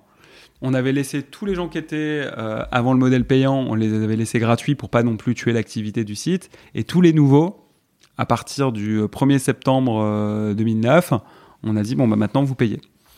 Et vraiment c'était vraiment, enfin c'était un peu le saut dans le vide. Hein. C'est-à-dire que si les gens payaient pas, on pouvait fermer la boîte. Hein. Et en fait, on a eu un tiers des gens qui payaient. Et c'était énormissime. Voilà, Mythique a à peu près 10% des gens qui payent. Nous, on était à un tiers des gens qui payent et ils payaient 60 euros. Les hommes comme les femmes. Et d'ailleurs, ça, c'était un conseil que. Ah, les femmes aussi? Les femmes payaient aussi. Alors, alors que Mythique, non Alors, à l'époque, Mythique, non. Et ça, c'était un conseil d'ailleurs de, de l'ex-femme de Rodolphe qui m'avait dit écoute, Ludovic, tu as un positionnement haut de gamme. Les femmes, elles ont besoin d'être rassurées. Si elles savent que les hommes payent 60 euros, elles paieront 60 euros pour rencontrer des hommes qui sont hyper euh, sérieux, impliqués dans dans leur démarche de rencontre. Et, quand tu scannais ta database, mm. euh, tu avais à peu près euh, moitié hommes, moitié femmes Ouais, on a toujours eu beaucoup de femmes parce que justement cette stratégie a fonctionné. Donc on avait euh, plutôt 55-60% de femmes. Ah, c'est marrant, ouais. Mm. Et donc on lance le modèle payant et on se rend compte qu'on a un tiers des gens qui payent. On se rend compte que les gens renouvellent leur abonnement d'un mois sur l'autre. Et, et, assez vite, en fait, on comprend que le, le, la dépense moyenne par utilisateur va se situer autour de 300 euros. Voilà.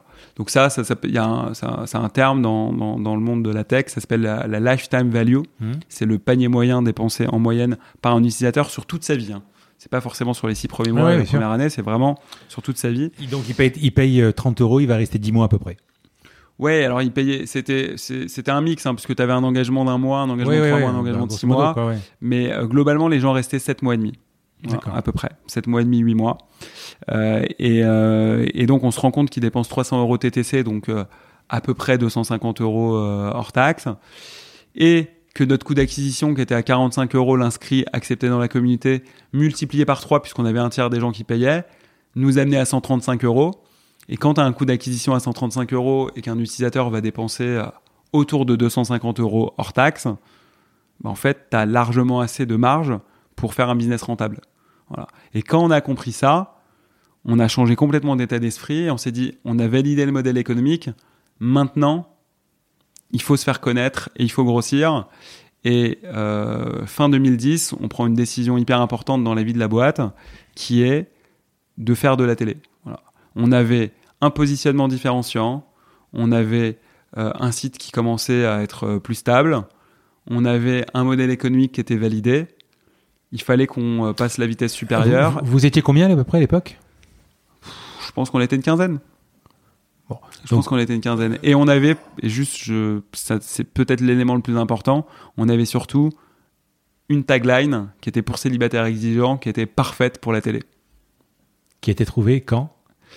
Qui a été trouvée. Euh, Très vite? Ouais, ouais, assez vite. Je me rappelle plus exactement de la date, mais, euh, mais je crois que euh, ça date de 2008 ou 2009. Donc c'était même avant le modèle payant. Parce qu'en fait, ça nous semblait assez naturel de dire, bah voilà, en fait euh, on voulait être premium, mais on voulait pas être élitiste.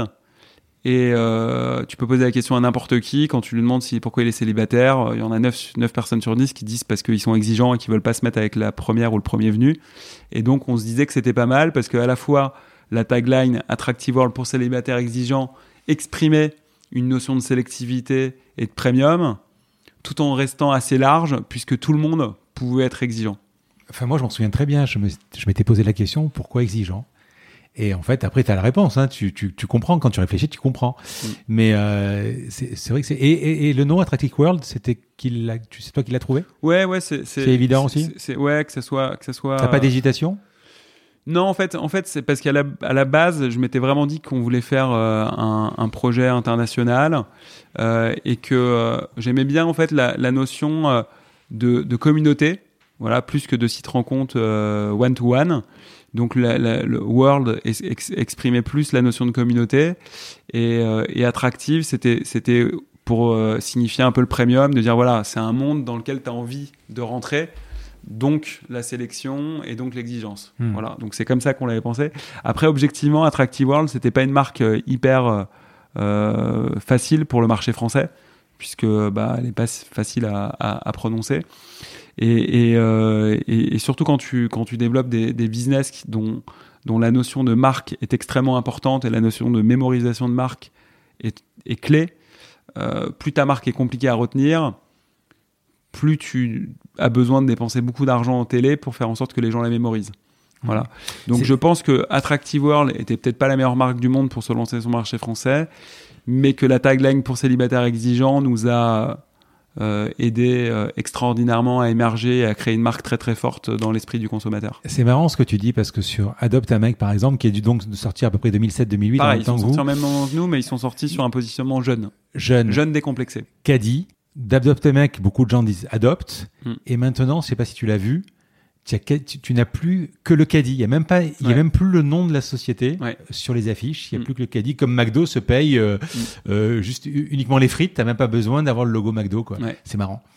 Euh, Et c'est vraiment des, c'est vraiment des métiers. On pourra en revenir plus tard si tu veux, mais c'est vraiment des métiers de marque, quoi. C'est-à-dire que le produit est important, mais le plus important, c'est la marque que tu que tu crées, parce que vu que c'est des business euh, dont le modèle économique repose énormément sur les coûts marketing. Voilà, un, un business model qui fonctionne bien sur un, un- un site de, de rencontre, c'est 100 de chiffre d'affaires, 50 de marge brute et 20 à 25 de, euh, de marge opérationnelle. Et, et entre le chiffre d'affaires et la marge brute, l'écart, c'est la pub. Voilà, c'est le coût de la pub. oui. Donc, quand tu as 50% de ton chiffre d'affaires que tu mets en pub, si tu as la chance d'avoir une marque que les gens retiennent, ça veut dire qu'ils vont sur ton site sans avoir besoin de voir de la pub.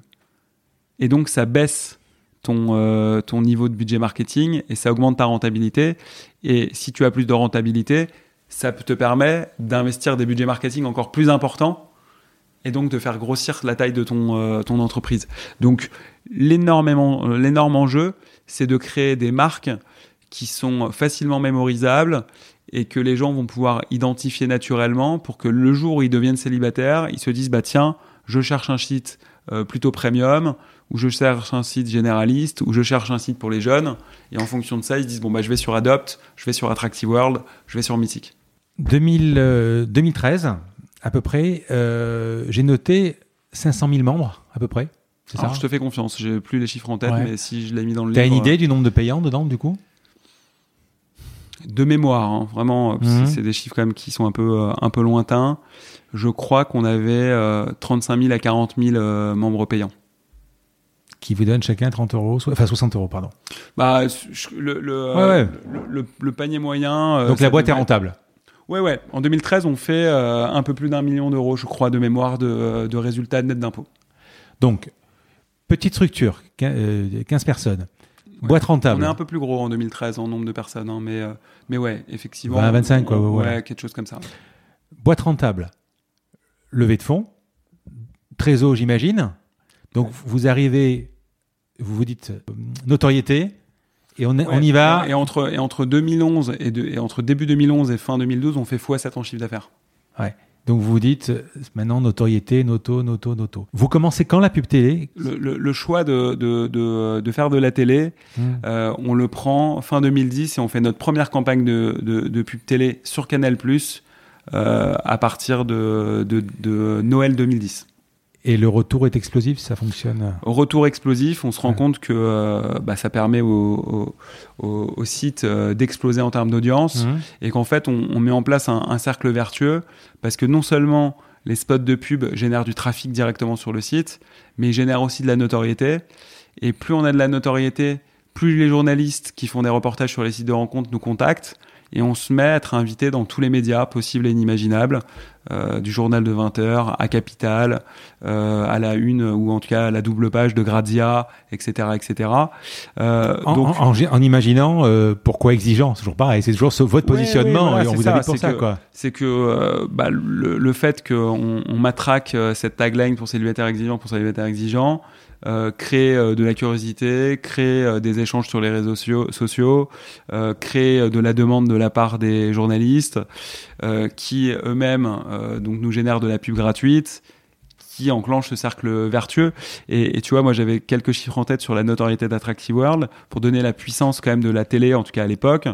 Euh, 1er janvier 2011, donc fin 2010, quand on lance la première campagne de pub, on a 8% de notoriété assistée et 1% de notoriété spontanée. Donc la notoriété spontanée, c'est simple, hein, notoriété spontanée, c'est que si je te pose la question et je te dis voilà, euh, cite-moi tous les sites de rencontres que tu connais, de mémoire, il va falloir que tu me les cites. Et là, Mm. tu vas me dire peut-être Mythique, euh, Attractive World, Adopt un mec, etc. Ça, c'est la notoriété spontanée. Donc, sur 100 personnes, quand tu as 1% de notoriété spontanée, c'est-à-dire que tu n'en as que un qui cite Attractive World de mémoire. Après, tu as ce qui s'appelle le top of mind, c'est le premier que tu cites. Et la troisième mesure, c'est la notoriété assistée. C'est que ensuite, je te montre une liste de 20 tu ou 30 sélectionnes. sites de rencontres. Et là, tu me dis ceux que tu connais. Et il y en a que tu n'auras pas cité de mémoire, mais que tu vas reconnaître une fois que on te les a montrés. Et donc, sur la notoriété assistée, on était à 8%. Sur la no- no- notoriété spontanée, on était à 1%. Ça, c'était fin 2010, début 2011, avant la première campagne de pub. Fin 2012, deux ans plus tard, 72% de notoriété assistée et 24% de notoriété spontanée. Donc, tu as 7 Français sur 10 qui connaissent la marque Attractive World et tu en as 1 sur 4 qui te la citent sans même que tu leur montres une liste. Et ça, ça change tout en fait. Parce que c'est cette notoriété qui font que les gens cliquent plus sur tes pubs online, euh, sur Google ou sur Facebook. C'est euh, ce qui fait aussi que euh, les gens viennent naturellement sur ton site, tapent naturellement ta marque lorsqu'ils recherchent un site de rencontre, et donc te permettent de grossir. Mais tu n'as même pas besoin de faire de la doigt, en fait. Si tu fais toujours de l'AdWords en parallèle, Quand même, ouais. mais euh, ce qui est génial, c'est que c'est les performances de tes campagnes AdWords sont meilleures, Ouais. puisqu'en fait, quand les gens connaissent ta marque, ils vont taper site de rencontre et ils vont voir euh, la pub euh, Attractive World, ils vont se dire ah oui, ils vont le relier avec la pub télé et donc ton taux de clic va augmenter. Et quand tes taux de clic augmentent, le besoin d'enchérir sur Google baisse. Hmm. Puisqu'en fait, euh, Google, tu sais comment ça marche. Ouais. hein. C'est c'est une formule mathématique qui fait que plus les gens cliquent sur toi, moins tu as besoin d'enchérir. Et euh, moins les gens cliquent sur toi, plus tu as besoin d'enchérir pour remonter haut dans les résultats. À l'époque, tu as une relation avec euh, Mythique? Vous contactez vous Écoute, on, on- euh, on se parle en 2011. Ouais. Et euh, Marc avait vendu ou pas? Non. Alors, il était sorti de l'opérationnel quotidien. Ouais, Euh, moi, je discutais avec quelqu'un qui s'appelle Philippe Chaigneux, qui était le DG de l'époque. ouais. Et, et en 2011, euh, Philippe avait émis un intérêt pour, pour étudier, on va dire de manière peu plus approfondie, un, un partenariat. quand on appelle partenariat, ça veut souvent dire revente. hein. Et, euh, et, on avance dans les discussions ensemble. Euh, sauf que entre temps, Match et Mythic, donc Match qui est le leader américain, fait un deal avec Mythic où euh, ils, font un rapprochement entre, entre les deux groupes. Et, euh, donc Match décide d'arrêter euh, les discussions euh, qu'on a avec Mythic. Ça grandit, ça grossit, euh, ça paye, ça, ça génère du cash. 2013, plateau télé, encore une fois, tout est au vert. T'es au sommet. Et euh, qu'est-ce qui se passe? En fait, je, je dirais pas que je suis au sommet, mais T'es sur le plateau. T'es sur un plateau. Et, de toute façon, de toute façon, tu prends, je- tu prends pas de recul sur euh, Mhm. tout ça. hein. Tu te dis que euh, le meilleur est à venir. Hein. Je as plutôt Mhm. tendance à être optimiste et de dire que t'as pas, t'as pas encore fait assez. Euh, mais mais c'est quand même un moment où on se dit que C'est pas ce que je lis dans le bouquin. hein. Dans le bouquin, je lis, tu te dis, euh, on, a- on- on est en train d'atteindre le sommet, ça va redescendre. alors ça dépend du moment de l'année 2013. tu D'accord. Ça dépend du moment de l'année 2013. Début 2013, on était encore en, en très très forte croissance. Voilà. Et justement, j'avais euh, j'avais du mal à, à savoir quelle était la taille du marché. Et ça, c'est, je trouve que c'est vraiment un des trucs les plus durs pour un entrepreneur, c'est de savoir quelle est la taille de ton marché. Est-ce que euh, ça s'arrête à 5, à 10, à 15, à 20 euh, millions d'euros de chiffre d'affaires? Tu as, beaucoup, beaucoup de mal à le, mesurer, à le savoir.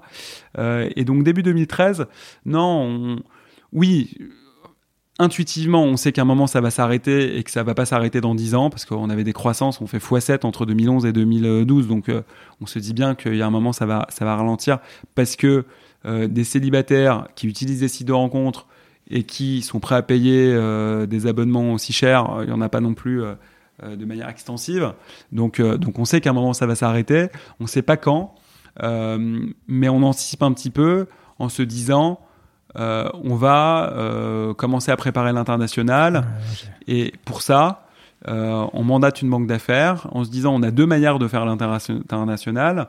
Soit on va lever des fonds, soit on, euh, on va voir des industriels, donc d'autres acteurs du secteur, qui sont déjà présents dans notre pays, mais qui ne couvrent pas le segment premium, et on leur dit, bah voilà, le site est développé, on a la marque, euh, on s'associe avec vous et on, on, lance ensemble. Donc ça, c'est euh, tout début 2013. Tu me dis, ça dépend de 2013. Et ensuite, sur la fin 2013, qu'est-ce qui se passe? Bah, En fait, ce qui, ce qui se passe, c'est même avant la fin 2013, mmh. euh, c'est que euh, on fait un, un premier trimestre du, euh, du tonnerre. Mmh. Euh, ça se développe extraordinairement bien. Tu es encore, encore. à l'OP Oui, oui, ouais. 100%, 100% opérationnel. Et, euh, et, et, on, donc on, on, lance le process euh, de discussion avec des investisseurs mmh. et donc des industriels. Et de manière extrêmement, extrêmement surprenante pour moi, en fait, le process n'aboutit pas.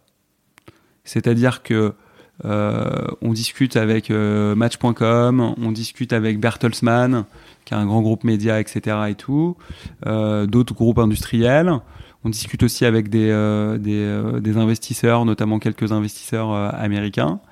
Et globalement, notre projet n'intéresse pas. On n'a pas de term sheet, donc on n'a pas de proposition ni des investisseurs, ni des industriels, pour des raisons différentes. Euh, les investisseurs nous Mais disent pour, que pour l'international ou pour vendre? Pour pour les deux. Pour les deux. En fait, on, on fait ce qu'on tu appelle. te dis soit je vends, on fait ce qu'on, soit, a, on fait soit ce qu'on appelle un, voilà, ça s'appelle un dual track. Ouais. C'est-à-dire que tu parles à des industriels pour vendre et et, et, et euh, t'associer avec eux pour développer l'international. Ouais. Mais entre temps, t'as vendu et après t'as un, as un complément de prix, un earn-out. Soit tu le fais tout seul et tu vas avoir des fonds d'investissement et tu te finances ta croissance pour rester indépendante. Donc nous, on décide de faire les deux en parallèle.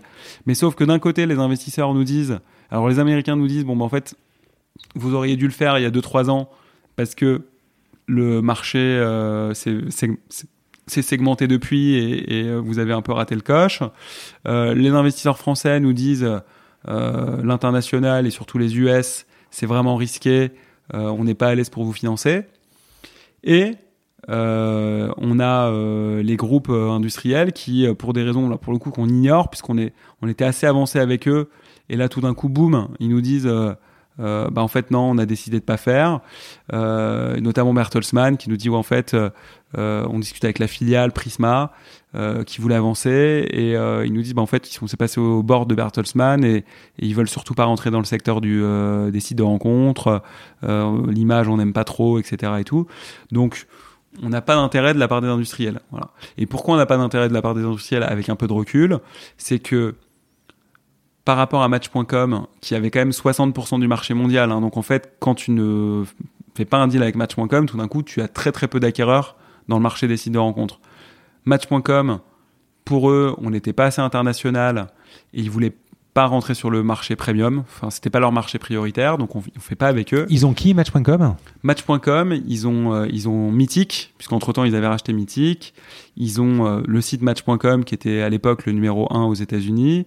Euh, ils ont Tinder, ouais. voilà, et ils en ont encore plein plein d'autres. D'accord. Donc ils ont 60% du marché mondial encore une fois. Hein. Donc on fait pas le deal avec eux et on se rend compte que les autres acquéreurs potentiels qui étaient essentiellement des médias ne veulent pas aller sur le marché des sites de rencontres. Voilà. Euh, et donc, en fait, on a, on a pas d'acquéreur. On en a un euh, qui était un, des gens qui venaient du porno. C'était hallucinant comme histoire. On a quelqu'un qui vient nous voir en nous disant voilà, euh, je fais du M&A et j'ai mon client qui a un groupe de Miami qui est intéressé pour vous racheter. Et on, on entame les discussions un peu par curiosité, même si elles ont jamais abouti. Euh, et en fait, c'était un groupe qui avait fait fortune dans le porno, qui s'était diversifié dans des sites de rencontres sexy et qui voulait euh, se racheter un peu une virginité en rachetant Attractive World et les lancer aux États-Unis. Voilà. Donc on n'a pas fait le deal avec eux. Et donc on se retrouve euh, deuxième semestre 2013 avec aucune opportunité pour se lancer à l'international, ni pour sortir, et une croissance qui commence à ralentir sur le deuxième trimestre, le deuxième semestre 2000, euh, 2013. Et toi? Comment tu le vis? Et, et moi, euh, je le vis. Et euh, tu as encore Shaper ou pas encore dans la tête? Mmh, Alors, au tout début du premier, trimestre, euh, premier semestre 2013, je l'ai pas. Euh, mais assez vite, en fait, je me dis que que je vais pas avoir la motivation et l'énergie pour continuer de développer Attractive World uniquement sur le marché français et me retrouver dans un mode où l'objectif était de maximiser le bénéfice et d'optimiser les marges ce que je voudrais bien comprendre, euh, ton état d'esprit de l'époque, parce qu'en fait tu le vis, dans, tu le vis comme un down en fait, c'est que tu as été programmé pour monter la mayonnaise au maximum. Tu es arrivé là où tu voulais qu'elle arrive. Tu te dis maintenant, je vais euh, ou l'internationaliser ou la vendre. Rien ne se fait. Et est-ce que dans ta tête tu te dis putain finalement tout ce que j'ai fait ça sert à rien? Ouais, c'est en fait c'est après, c'est toujours difficile d'en parler maintenant parce que ça paraît, ça fait un peu. Euh, ça n'a pas de valeur, quoi. En fait, ça, ça, ça fait toujours un peu enfant gâté parce que euh, avec un peu plus de recul, c'est tellement dur d'entreprendre. C'est encore plus difficile, je pense, d'entreprendre et trouver un produit qui marche en B2C hmm. parce qu'il faut que ça plaise au public, euh, de créer une marque et d'en faire un projet rentable que c'était déjà une chance extraordinaire d'en être arrivé là. Euh, mais à l'époque, c'est pas ma perception à moi. Et on sait bien que la vie, c'est beaucoup plus une histoire, de, une histoire de perception que de réalité. Hein. Mmh. Euh, d'ailleurs, il y a une formule que j'essaye de retenir qui est la formule du bonheur qui, qui dit que happiness equal reality minus expectations. J'avais des attentes qui étaient tellement élevées que la situation dans laquelle je me retrouve en 2013 avec à la fois une boîte qui est rentable, ça aurait dû être un aboutissement, mais qui commence à ralentir en termes de croissance au deuxième euh, semestre 2013, plus des process pour l'internationalisation qui n'aboutissent pas et, qui euh, n'aboutissent pas non plus pour, euh, pour, pour vendre l'entreprise, je me retrouve à la fois avec un sentiment un peu d'enfermement, me dire bah, en fait je vais devoir continuer de rester sur Attractive World, gérer la boîte, euh, optimiser les marges, mais je vais plus connaître cette sensation d'adrénaline, de croissance, de développement, etc. Euh, beaucoup de frustration parce que j'avais vraiment dans ma tête que je voulais découvrir euh, le lancement d'Attractive World à l'international. Et là, c'est un peu un rêve qui, qui, qui se casse. Et une blessure un peu d'ego qui est de dire j'ai passé plusieurs années à créer euh, un projet qui aujourd'hui est rentable avec une marque qui est hyper connue. Euh, et il y a personne en fait qui estime qu'elle a de la valeur. Voilà. Ouais, mais avec les caisses pleines, avec les caisses pleines, l'international c'est pas le plus compliqué. Tu, tu, aurais pu repartir sur une traduction de site, embaucher euh, deux trois euh, responsables de pays et, et, lancer le site depuis même Paris quoi. Ouais ouais ouais c'est vrai c'est vrai qu'on aurait on aurait pu le faire alors moi je voulais le faire sur les US et que on n'avait pas l'argent pour le faire. Là le problème c'est quoi en plus en, plus en, en, en, 2013 aujourd'hui c'est peut-être plus facile encore. Bien sûr bien sûr et encore une fois c'est en fait, on avait une taille critique où on était bénéficiaire, on faisait un million d'euros de bénéfices en 2013, mmh. mais c'est pas avec un million d'euros de, ah que tu que tu lances l'international. Euh, donc, on aurait pu faire des tests, hein, mais mais ça aurait pas été suffisant. Euh, donc euh, donc tout d'un coup, tout devient plus difficile. Et, et, et objectivement, je m'étais aussi rendu compte que j'avais trop attendu pour l'international. C'était pas que le fait de pas trouver l'argent, c'était aussi le fait de dire, en fait, c'est dommage parce que j'avais le product market fit depuis des années et qu'au lieu de me concentrer sur uniquement le marché français en attendant d'être rentable, alors que depuis 2011, on savait que, que euh, on avait le product market fit, on savait qu'on allait être rentable, c'était qu'une question de temps. Euh, c'est vraiment en 2011 qu'il fallait lancer euh, assez vite l'international. J'attends trois ans de plus et trois ans plus tard, bah, le marché s'est hyper segmenté. Il y a déjà plein d'acteurs sur sur sur l'Angleterre, sur l'Allemagne, sur les US, etc.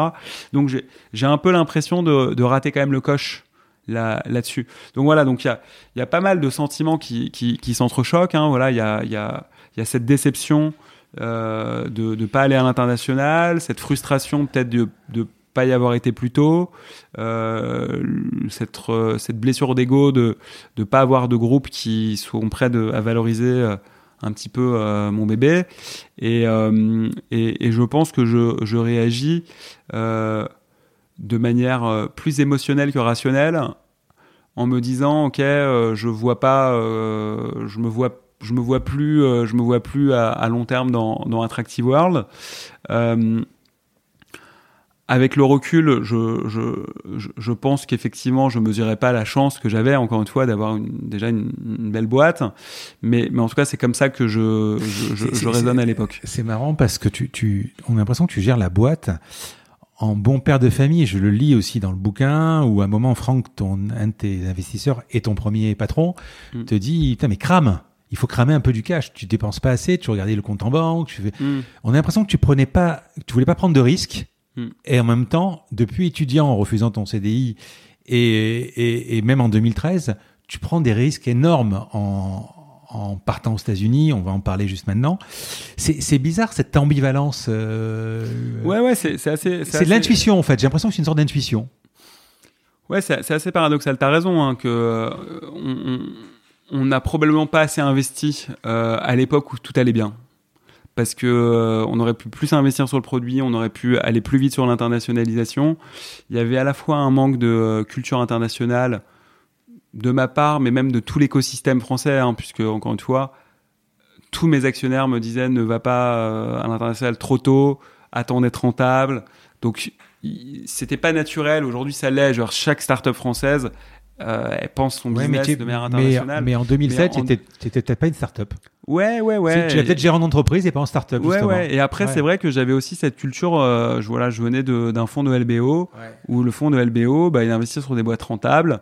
Et donc moi, mon objectif, c'était d'être rentable. Et c'est vrai que euh, entre 2011 jusqu'à euh, la fin de l'aventure Attractive World, on n'a jamais eu moins de 2 millions d'euros de cash sur notre compte en banque. Voilà, donc ces 2 millions d'euros-là, on aurait pu peut-être les investir euh, un- de manière un peu plus euh, euh, risquée pour accélérer l'internationalisation. Mais bon, après, c'est toujours pareil. Hein. Je sais pas si t'aimes le foot, mais c'est facile de, de refaire le match. Euh, à l'époque, euh, ça a été fait comme ça a été fait. Bien sûr. Et, euh, et de la même Et ça a été manière. bien fait que- en plus. Et ça a été bien fait avec du recul. Ça a été bien fait. Ouais, ouais, écoute, il y, a eu- y a eu des choses très bien, il y a eu des choses qui auraient pu être mieux faites. Clairement, l'internationalisation. Mais t'as fait je- mieux. Je pense que, mais, mais, mais voilà, c'est, c'était une première aventure dans un écosystème qui était très différent de l'écosystème euh, actuel. Euh, euh, et aussi, c'était une première entreprise de quelqu'un qui, qui avait effectivement, je pense, une vraie, vraie volonté de montrer qu'il était capable de faire une entreprise rentable. Et donc, et donc peut-être que j'aurais pu mettre le curseur un peu différemment. on aurait peut-être été rentable moins vite, mais on aurait été plus gros. Bon, on ne saura jamais. 2013, donc, toujours pareil, toujours cette année charnière. euh, tu recrutes une DG, tu veux quitter l'OP, l'opérationnel. Ouais. Euh, pourquoi? Explique-moi. Bah, je te dis, c'est un peu le, euh, c'est un peu ce, ce, ce phénomène hein, qui, qui, euh, qui est que je me sens euh, très frustré, que je me dis que je vais m'enfermer chez Attractive World pendant des années, aller optimiser la marge, etc. et tout. Et, et étonnamment, tu vois, je suis pas, je suis, suis vraiment pas drivé par par l'argent, hein, parce que je veux dire, bon. euh, J'étais actionnaire principal d'une boîte qui était rentable, donc euh, potentiellement euh, même rester euh, quelques années de plus et optimiser euh, la marge et les dividendes, euh, c'est super quoi. Mais mais c'est pas comme ça que je voyais les choses. et J'avais vraiment besoin de continuer d'apprendre, j'avais besoin de de challenges beaucoup plus gros. Euh, et donc effectivement, je décide de sortir de l'opérationnel, de recruter un nouveau management et, euh, et de partir aux États-Unis pour lancer ma, ma, ma nouvelle boîte. Et avec nos actionnaires, on décide de distribuer des dividendes. Voilà, ce qui est très rare pour une start-up. Et entre 2014 et 2016, on distribue entre 1 million et 1 million et demi d'euros de dividendes chaque année. Sur Attractive World. Exactement. Tu recrutes euh, la DG, Mm. tu pars aux États-Unis, tu pilotes, euh, tu, tu fais quand même. euh, Là-bas, tu pilotes quand même un tout petit peu. euh, Ouais, ouais, ouais. J'étais, j'étais, j'ai jamais vraiment complètement, complètement lâché le suivi de d'Attractive World puisque quand j'étais aux États-Unis, je faisais tous les comités de direction et j'avais la DG quasiment tous les jours euh, au téléphone. Euh, probablement aussi parce que c'était peut-être pas la bonne personne pour pour reprendre la boîte et qu'elle avait vraiment vraiment besoin de mon soutien de manière extrêmement régulière. Et ça fait que euh, c'est assez compliqué pour moi de lancer une nouvelle boîte dans un nouveau pays. Et en plus de ça, de maintenir quand même euh, beaucoup d'attention et Pourquoi de tu temps. pars euh, Écoute, je pars aux États-Unis parce que je me dis justement que l'erreur que je fais euh, sur Attractive World, c'est de pas avoir été euh, aux États-Unis assez tôt. hmm Et, et donc, je me dis que ma prochaine boîte, euh, je, la, je la développerai des États-Unis euh, pour bénéficier du marché euh, le plus, euh, le plus. Euh, Mais tu étais déjà bilingue ou tu connaissais bien euh, Non, non, j'avais fait euh, quelques allers-retours, mais je connaissais pas les États-Unis extraordinairement bien. Justement, je me disais que qu'il valait mieux y aller dès le début pour apprivoiser entre guillemets le marché. Mais tu mets quoi dans tes valises Je sais pas, des, des collaborateurs? Tu recrutes tout Non, en fait, on, on Comment ça se passe hein? Non, on a une organisation avec l'équipe tech produit à Paris et, et au début, j'étais tout seul à New York. D'accord, tu n'avais pas encore Vincent Si, si, euh, Vincent, mais il était à Paris. D'accord. Il pilotait, ouais, quand je dis tech produit, c'est même le, toute la partie marketing online était à Paris. Ouais. Et, donc moi, j'étais là-bas euh, à la fois pour comprendre le marché, euh, pour parler à nos utilisateurs, pour faire toute la partie RP, partenariat, etc. etc. Alors, est-ce que tu peux me pitcher Chipper Écoute, le, je te parle de la vision initiale hein, de, la V1. De, la V1 de Shaper. Euh, la V1 de Shaper, c'était un réseau social professionnel euh, qui était basé sur tes contacts de confiance. Voilà. Donc en fait, euh, on se disait que, que, que sur LinkedIn, tu avais euh, des centaines ou des milliers de contacts qui finalement n'avaient pas beaucoup de sens puisque tu les connaissais pas vraiment. Et donc nous, on voulait recréer des, des, des, euh, des réseaux basés sur des liens beaucoup plus forts, des gens que tu connaissais vraiment, pour lesquels tu étais vraiment capable d'engager euh, ton ta crédibilité. Et, et, donc en fait, le, le concept, c'était que tu ne pouvais ajouter que 50 personnes dans ton réseau, donc qui étaient les gens qui étaient supposés euh, à qui tu étais supposé faire le plus confiance professionnellement. Et euh, à partir du moment où tu ajoutais les gens dans ton réseau, l'application te, te mettait en relation avec tes contacts de confiance de réseau 2, voilà, de niveau 2. Donc quand tu postais sur le newsfeed, euh, c'était les contacts de tes contacts qui pouvaient voir ton, ton, ton post et t'aider parce qu'ils savaient que tu avais été trusté, entre guillemets, par quelqu'un qui, qui connaissait, en qui ils avaient confiance. Mais comment l'idée te vient de ça euh bah en fait, l'idée me vient, c'est que moi, j'ai toujours adoré les rencontres et, euh, et je m'étais toujours rendu compte que les, les, les, les, belles rencontres venaient à la fois de rencontres euh, plutôt informelles et, et, et, pas du tout transactionnelles, mais aussi que souvent ça venait d'intro, de gens qui te faisaient confiance et qui te disaient bah tiens, tu devrais rencontrer un tel. Euh, je vous connais tous les deux et je pense que vous allez bien vous entendre. Et donc on a essayé de, euh, de répliquer un petit peu euh, ce qui se passait dans la vraie vie avec un, un, modèle online basé sur un, réseau social. Donc c'était ça la, la, la, première version de, de, de Shaper qui a pas du tout décollé. Donc on, je pense qu'on peut abréger là-dessus parce que en fait on s'est rendu compte que c'était hyper compliqué de créer des réseaux. Euh, que les gens étaient extrêmement impatients et que et que tu avais du Mais mal. Mais tu les, tu les trouvais où sur LinkedIn? Non, en fait, tu au, au début tu euh, tu euh, tu faisais de l'acquisition sur sur sur Shaper et il y avait un processus d'onboarding où quand tu t'inscrivais, on te demandait de sélectionner tes contacts de confiance. Ça envoyait un mail à tes contacts de confiance en disant bah voilà Ludovic, t'as sélectionné parmi ces 50 contacts de confiance, rejoins-le sur Shaper. Les gens étaient censés s'inscrire et donc créer une appli virale qui était censée. C'était gratuit Il y avait un business model ou c'était euh... Au début, c'était gratuit, mais ouais. on, sa on, savait que euh, de la même manière que LinkedIn a été gratuit très longtemps, on pourrait passer euh, sur un, un, modèle payant une fois qu'on avait atteint une, euh, une, certaine masse critique. Et, et, et c'est pour ça que tu fais une levée de fonds? Et pour ça, on fait une levée de fonds. Avec les mêmes, le, les mêmes investisseurs à peu près que. Ouais, ouais, on a, on a vu qu'on distribuait des dividendes. Sur on ton avait, nom, quoi. Sur ton on, nom. on avait proposé à, à, nos actionnaires de nous suivre sur cette, sur cette aventure. Ouais, et ça suit. Et ça suit. Donc ça fonctionne euh, ben pas. Donc ça, ça fonctionne pas du tout. Mmh. Euh, alors, ça aurait pu fonctionner quand même, faut le dire, hein, puisque les gens en moyenne invitaient 18 personnes à chaque fois qu'ils s'inscrivaient, et euh, qu'il y avait 10% des gens qui étaient invités qui s'inscrivaient. Euh, donc en fait, il y avait un ratio de viralité de 1,8 qui est, qui, est, qui, est, qui est beaucoup. Sauf que euh, LinkedIn a coupé ce qui s'appelle les API. Mmh. Les API, c'est les tuyaux euh, qui permettent d'importer de, la data LinkedIn sur, sur, sur Shaper. Et donc, en fait, dans le processus d'inscription, lorsque tu t'inscrivais, on importait tes contacts LinkedIn. Et parmi tes contacts LinkedIn, tu choisissais les 50 en qui tu avais le plus confiance. Et derrière, ça envoyait un, une invitation sur LinkedIn. Donc, quand LinkedIn a coupé les, les, tuyaux, euh, on, a plus, on ne pouvait plus importer les contacts ni envoyer de messages sur LinkedIn. Donc, on a dû passer par le répertoire téléphonique. Et tout d'un coup, le niveau de viralité euh, s'est écroulé parce qu'il y avait beaucoup moins de gens qui étaient capables de, d'accéder aux contacts, d'accéder aux contacts, de sélectionner les contacts alors qu'ils n'avaient pas forcément tous leurs contacts professionnels sur leur téléphone. Donc en fait, la, viralité s'est écroulée. Et quand la viralité s'est écroulée, euh, on s'est rendu compte que euh, le modèle n'était pas craquable de cette manière-là. Et donc on a on a fait une, une légère évolution sur la plateforme en disant en fait on va on va se concentrer sur un use case qui est la mise en relation professionnelle. Donc on avait on avait déjà une fonctionnalité qui type Tinder donc euh, pour euh, mettre en relation les gens et, les faire en matcher en swipant. Et donc on a décidé de se focus sur cette euh, fonctionnalité, supprimer la notion de réseau de confiance et faire une appli de, de, matching professionnel. D'accord. Et ça en est où aujourd'hui? Et donc ça, ça, ça a été un. Ça, c'est la V2, ça. Hein donc ça, c'est ce qu'on peut appeler la V2. Euh, on l'a lancé en janvier 2016. Mhm. Et entre janvier 2016 euh, et, aujourd'hui, on est passé de 0 à 2 millions et demi d'utilisateurs. Ah ouais. Voilà. Donc ça a quand même pas mal grossi. Euh, dont 60% de nos utilisateurs aux, États-Unis. Et, et, on a eu des millions et des millions de matchs. Il y a eu un moment quand on était vraiment au maximum de notre vitesse, on avait euh, quasiment 100 000 messages échangés par jour sur la plateforme. Tous les jours, il y avait des gens qui se rencontraient via, via Shaper.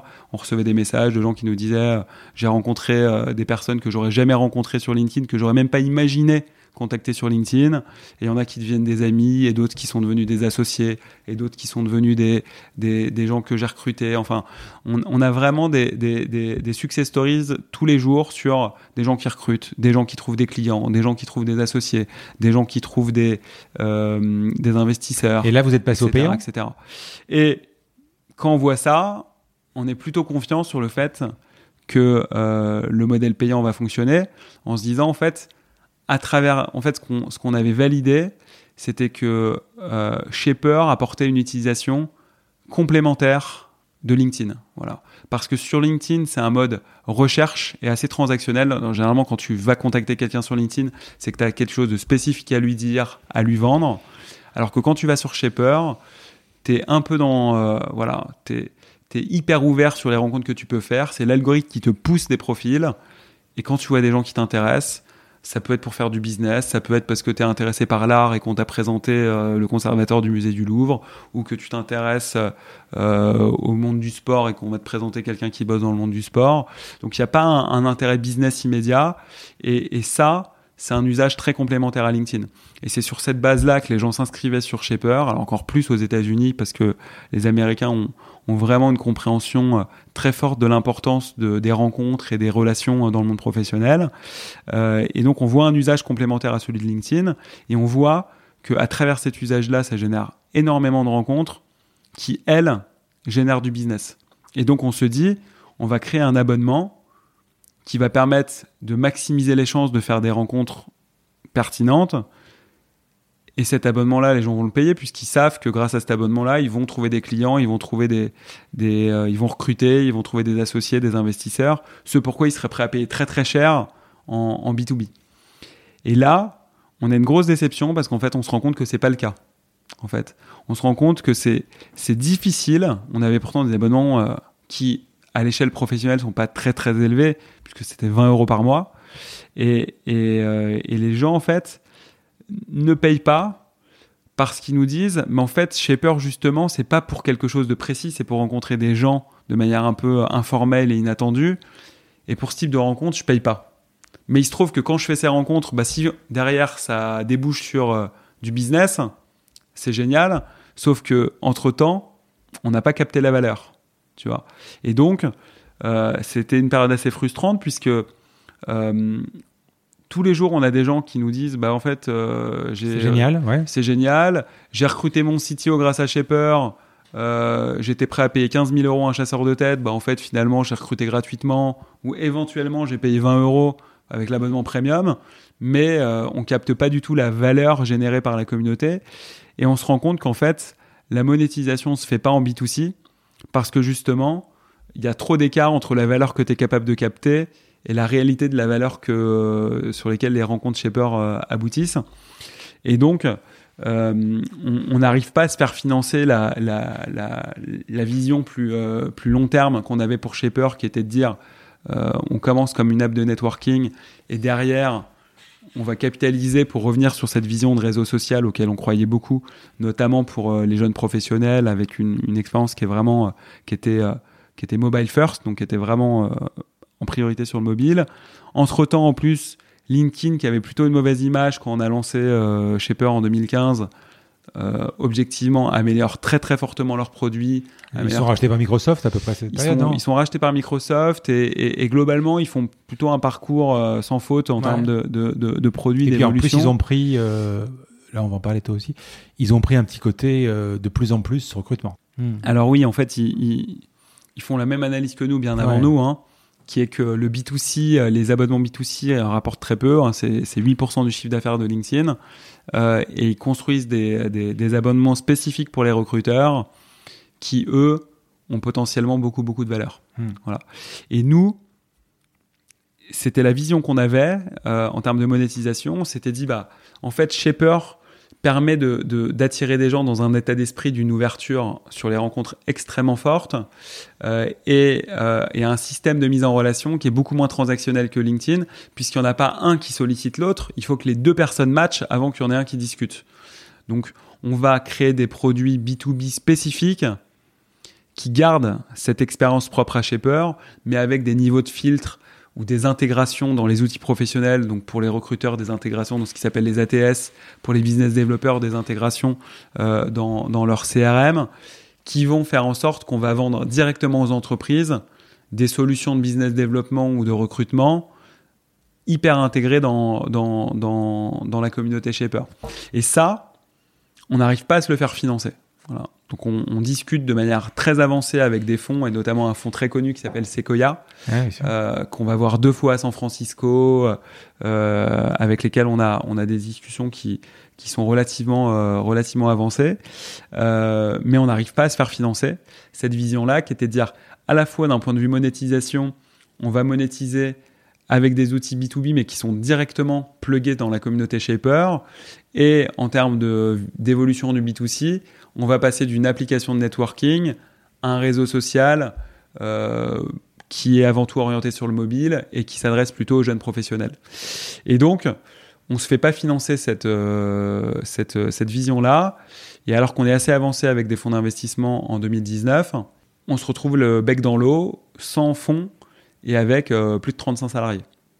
Et là, c'est un moment à nouveau euh, assez, euh, assez difficile où on se euh, voit euh, dans l'obligation de rempenser notre stratégie. Et là, en fait, on comprend que euh, la vraie monétisation de Shaper, c'est de créer des services B2B indépendants de la communauté Shaper Networking, puisque de toute façon, on n'avait plus les moyens d'investir fortement dans la communauté Shaper Networking, mais qui s'appuient sur la marque Shaper, qui peuvent être, dont on peut faire la promotion dans la communauté Shaper Networking, mais qui sont complètement indépendants. Et donc là, on lance euh, deux services. Un premier service qui s'appelle Shaper Talent, mmh. qui met en relation les meilleurs profils euh, marketing, euh, B2B et surtout sales, donc commerciaux, avec les meilleures startups. Euh, et donc on crée une place de marché autour de ça qui marche extrêmement bien. Et on lance un autre service B2B qui s'appelle Shaper Founders, qui met en relation les entrepreneurs euh, dans des startups qui sont ce qu'on appelle pré-seed, donc avant même de lever des fonds, donc au tout démarrage, ouais. avec les meilleurs entrepreneurs tech français qui, eux, ont déjà fait grossir énormément leur euh, entreprise, ont levé déjà plusieurs dizaines de millions d'euros, pour que ces entrepreneurs expérimentés deviennent les advisors ou les mentors. Des... C'est un accélérateur C'est un accélérateur décentralisé. Voilà. Donc il y a pas, euh, on n'a pas euh, des bureaux avec des startups qu'on incube, des accélérateurs. C'est pas un The Family quoi. C'est pas un The Family. On met en relation des entrepreneurs tech qui ont déjà réussi, qui ont déjà toute l'expérience de, de, de, scaler leur entreprise, avec des entrepreneurs qui sont brillants et euh, qui ont des projets qui ont un énorme potentiel, mais qui ont besoin euh, de se faire challenger, de se faire coacher. Et donc on les met en relation avec, euh, avec des entrepreneurs tech français qui, qui, qui vont les coacher Euh, et ça, c'est tout récent. Et ça, c'est tout récent. Ça, ça date de juillet. Et ça aussi, c'est un, un, un, gros succès aussi. Ouais. Euh, on a plus de 300 startups qui sont inscrites. J'ai vu, ouais, sur on le a site, euh, 200, 250 advisors, dont euh, euh, l'immense majorité sont des patrons de gros scale-up qui ont levé plusieurs dizaines de millions d'euros. La moitié euh, des fondateurs du Next 40 qui sont les 40 plus grosses boîtes tech françaises. Donc à la fois du côté des advisors et du côté des, des, des startups qui se lancent, on a, on a eu un gros gros intérêt. Et, euh, et, et la suite naturelle, c'est qu'on va lancer un quatrième service euh, qui va s'appeler Shaper Ventures et qui va financer euh, les entreprises qui, notamment les entreprises qui passent par Shaper Founders. Donc aujourd'hui, la vision de Shaper, elle est assez claire. C'est Mmh. vraiment de, de c'est d'accompagner les entreprises innovantes dans leurs besoins de mise en relation à forte valeur ajoutée.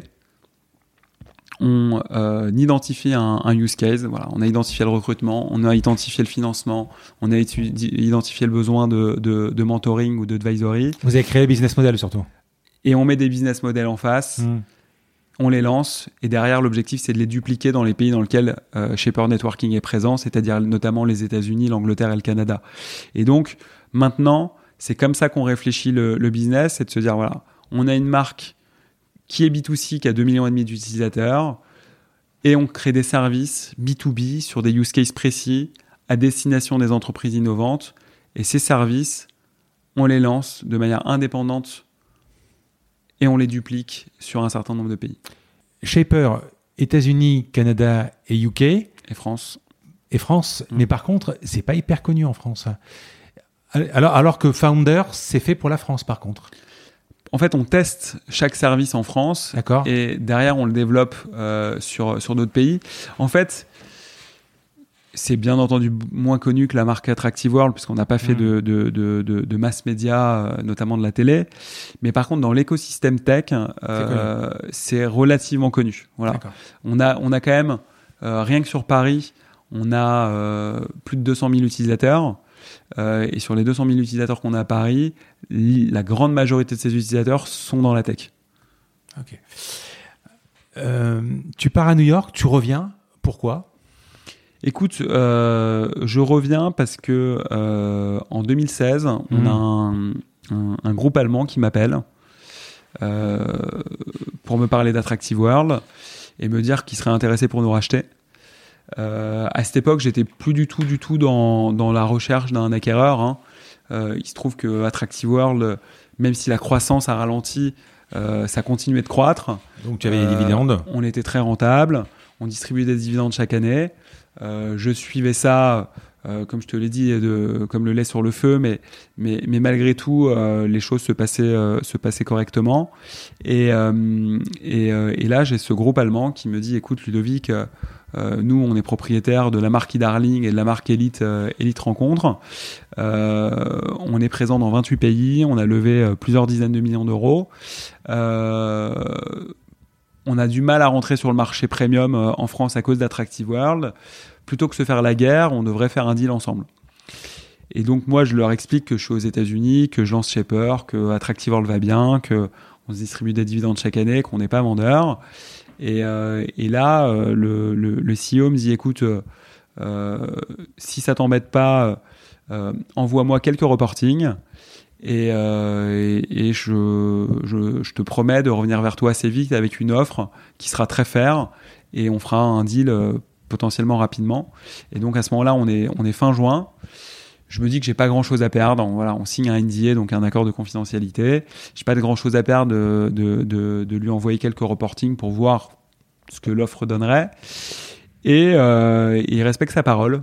Euh, il, il m'envoie une, une proposition quelques semaines plus tard qui euh, objectivement était très fair. Et donc euh, on passe euh, deux semaines à la renégocier, hein, parce qu'il y a toujours des choses à, à redire sur une, une première, euh, une première offre. Euh, et fin juillet, on se dit qu'on est euh, globalement d'accord et que euh, potentiellement ça vaut le coup d'avancer. J'en parle avec mon board qui valide aussi, aussi l'offre. Et donc on se dit bon bah on fait les audits en juillet, en, en août pardon. Et si tout va bien, on vend en septembre. Et donc pendant tout le mois d'août, ce groupe fait, fait les audits. Euh, globalement, les audits se passent, euh, se passent bien. On discute des termes juridiques en septembre. Voilà, donc il y a deux principaux documents quand tu vends ta boîte. hein. Il y a ce qu'on appelle le protocole d'accord euh, et la garantie d'actifs passifs. Donc on, négocie tout ça et on s'apprête à, signer le 30 septembre, sachant que le prix initialement convenu n'avait pas été remis en cause. Euh, et le 29 septembre, j'ai un appel de la part du, CEO qui me dit écoute, euh, on est prêt pour signer, mais par contre, on a un, tout petit euh, embêtement. C'est que, en fait, on s'est rendu compte dans les audits que les applications mobiles, les contrats que vous avez fait parce qu'on avait outsourcé les applications mobiles quand on les avait refondus, euh, en fait, ces contrats-là ne tenaient pas compte du transfert de propriété intellectuelle entre votre prestataire et vous. Et tu veux dire que le, le- le développeur aurait pu te dire, je suis désolé, l'application, les codes, les sources, est c'est à à moi. Exactement. Exactement. Et, et, euh, et moi, ce que je, je réponds au CEO, je lui dis écoute, euh, je le comprends, maintenant tu as fait les audits au mois d'août, tu l'as constaté au mois d'août, tu me viens me voir euh, même moins de 24 heures avant le closing. Euh, donc euh, moi tous les documents je les ai fait signer. On avait 80 actionnaires sur Attractive World. Ils m'avaient tous signé les pouvoirs pour signer en leur nom la garantie d'actifs passifs et le protocole d'accord. Je, je vais pas refaire signer les 80 actionnaires. C'est no way, donc on change pas. T'aurais dû me le dire avant. Et là il me dit non non mais je crois que t'as pas compris. Si on change pas on signe pas. Voilà. Et donc le ton monte. On se nez. Il devait être euh, Toi, tu es, toi, t'es, tu es vert. Ouais. Bah, c'est pas évident parce que euh, parce qu'effectivement tu te dis que que maintenant euh, tu, on l'avait annoncé aux salariés. Et puis dans ta tête, tu l'as euh, vendu, quoi. Dans, dans ta tête, t'es quand même assez avancé dans dans, dans le processus. Alors, je te, je te demande pas de, de, de, de- de- d'acquiescer ou de confirmer. J'ai trouvé des chiffres qui traînaient entre 10 et 20 millions. Euh, c'est à peu près les chiffres qui traînent. Donc, bon, je te demande pas parce que tu le diras, à mon avis. tu Ouais, en fait, en fait, j'ai une clause de confidentialité. Voilà, mais je- bon, je- on je- doit pas être loin. Je, je pourrais pas le dire. Voilà. Donc, c'est quand même un gros deal. C'est quand même euh, ça. En tout cas, c'est un deal qui, à titre personnel, te change un peu les choses. Bah, voilà. Ouais. Ok. et et, euh, et qui et qui voilà qui permet de, de, de, de bien boucler la boucle et, et ça aussi c'est une frustration quand tu es entrepreneur hein, c'est que tu as envie de boucler la boucle tu as envie de de rendre l'argent à tes Ouais. actionnaires de leur faire gagner de l'argent aussi etc et tout donc euh, donc euh, ouais quand quand on se raccroche au nez euh, c'était c'était c'était un moment qui était émotionnellement pas évident euh, c'est lui qui revient vers moi qui me repasse un coup de fil une demi-heure, une heure plus tard, et qui me dit écoute Ludovic, on n'a pas fait tout ça pour rien. Euh, je vois pas d'autre solution que d'appeler le prestataire et lui demander euh, de faire un avenant au contrat. Et là, je lui dis que, euh, que oui, mais qu'il faut qu'il ait conscience que potentiellement le prestataire va nous réclamer une grosse somme d'argent pour pouvoir signer cet avenant, sachant que s'il le signe pas, il n'y a pas de deal. Il a quand même un moyen de pression qui est assez fort. Et là, j'en parle à notre DG, qui était la personne qui s'était en plus occupée de, faire ce contrat à l'époque où j'étais aux US et qui connaissait le prestataire. Et là, elle l'appelle euh, en début de soirée et, euh, le prestataire, euh, qui s'appelle de A à Z, je vais citer son nom parce qu'il s'est extrêmement bien comporté, me dit, me dit, écoute, il n'y a pas de problème, on vous le signe. Il nous demande pas d'argent. il nous dit, voilà, franchement, on n'a jamais eu l'intention de vous réclamer. Euh, la propriété du code. Bien entendu, vous avez payé la prestation et c'est à vous. C'était un oubli dans nos contrats. Euh, on va vous signer l'avenant. Et donc, je rentre chez moi euh, hyper détendu, soulagé. Sauf que l'avenant, il n'arrive pas. Voilà, 22h, 23h. L'avenant euh, arrive toujours pas. Et là, j'appelle la DG. Et la DG m'explique qu'en fait, entre-temps, le prestataire s'est rendu compte qu'il avait sous-traité une partie du code et qu'il n'arrive pas à joindre le, le- le sous-traitant. Et donc on attend jusqu'à minuit, minuit et demi. Et là, vrai, vrai soulagement. On arrive euh, à obtenir le, enfin il arrive à obtenir le, le sous-traitant au téléphone, à avoir le sous-traitant au téléphone, qui est en train de boire des bières. Il lui signe euh, l'avenant également, fou. et on hein. fait le deal euh, le, le- le 30 septembre.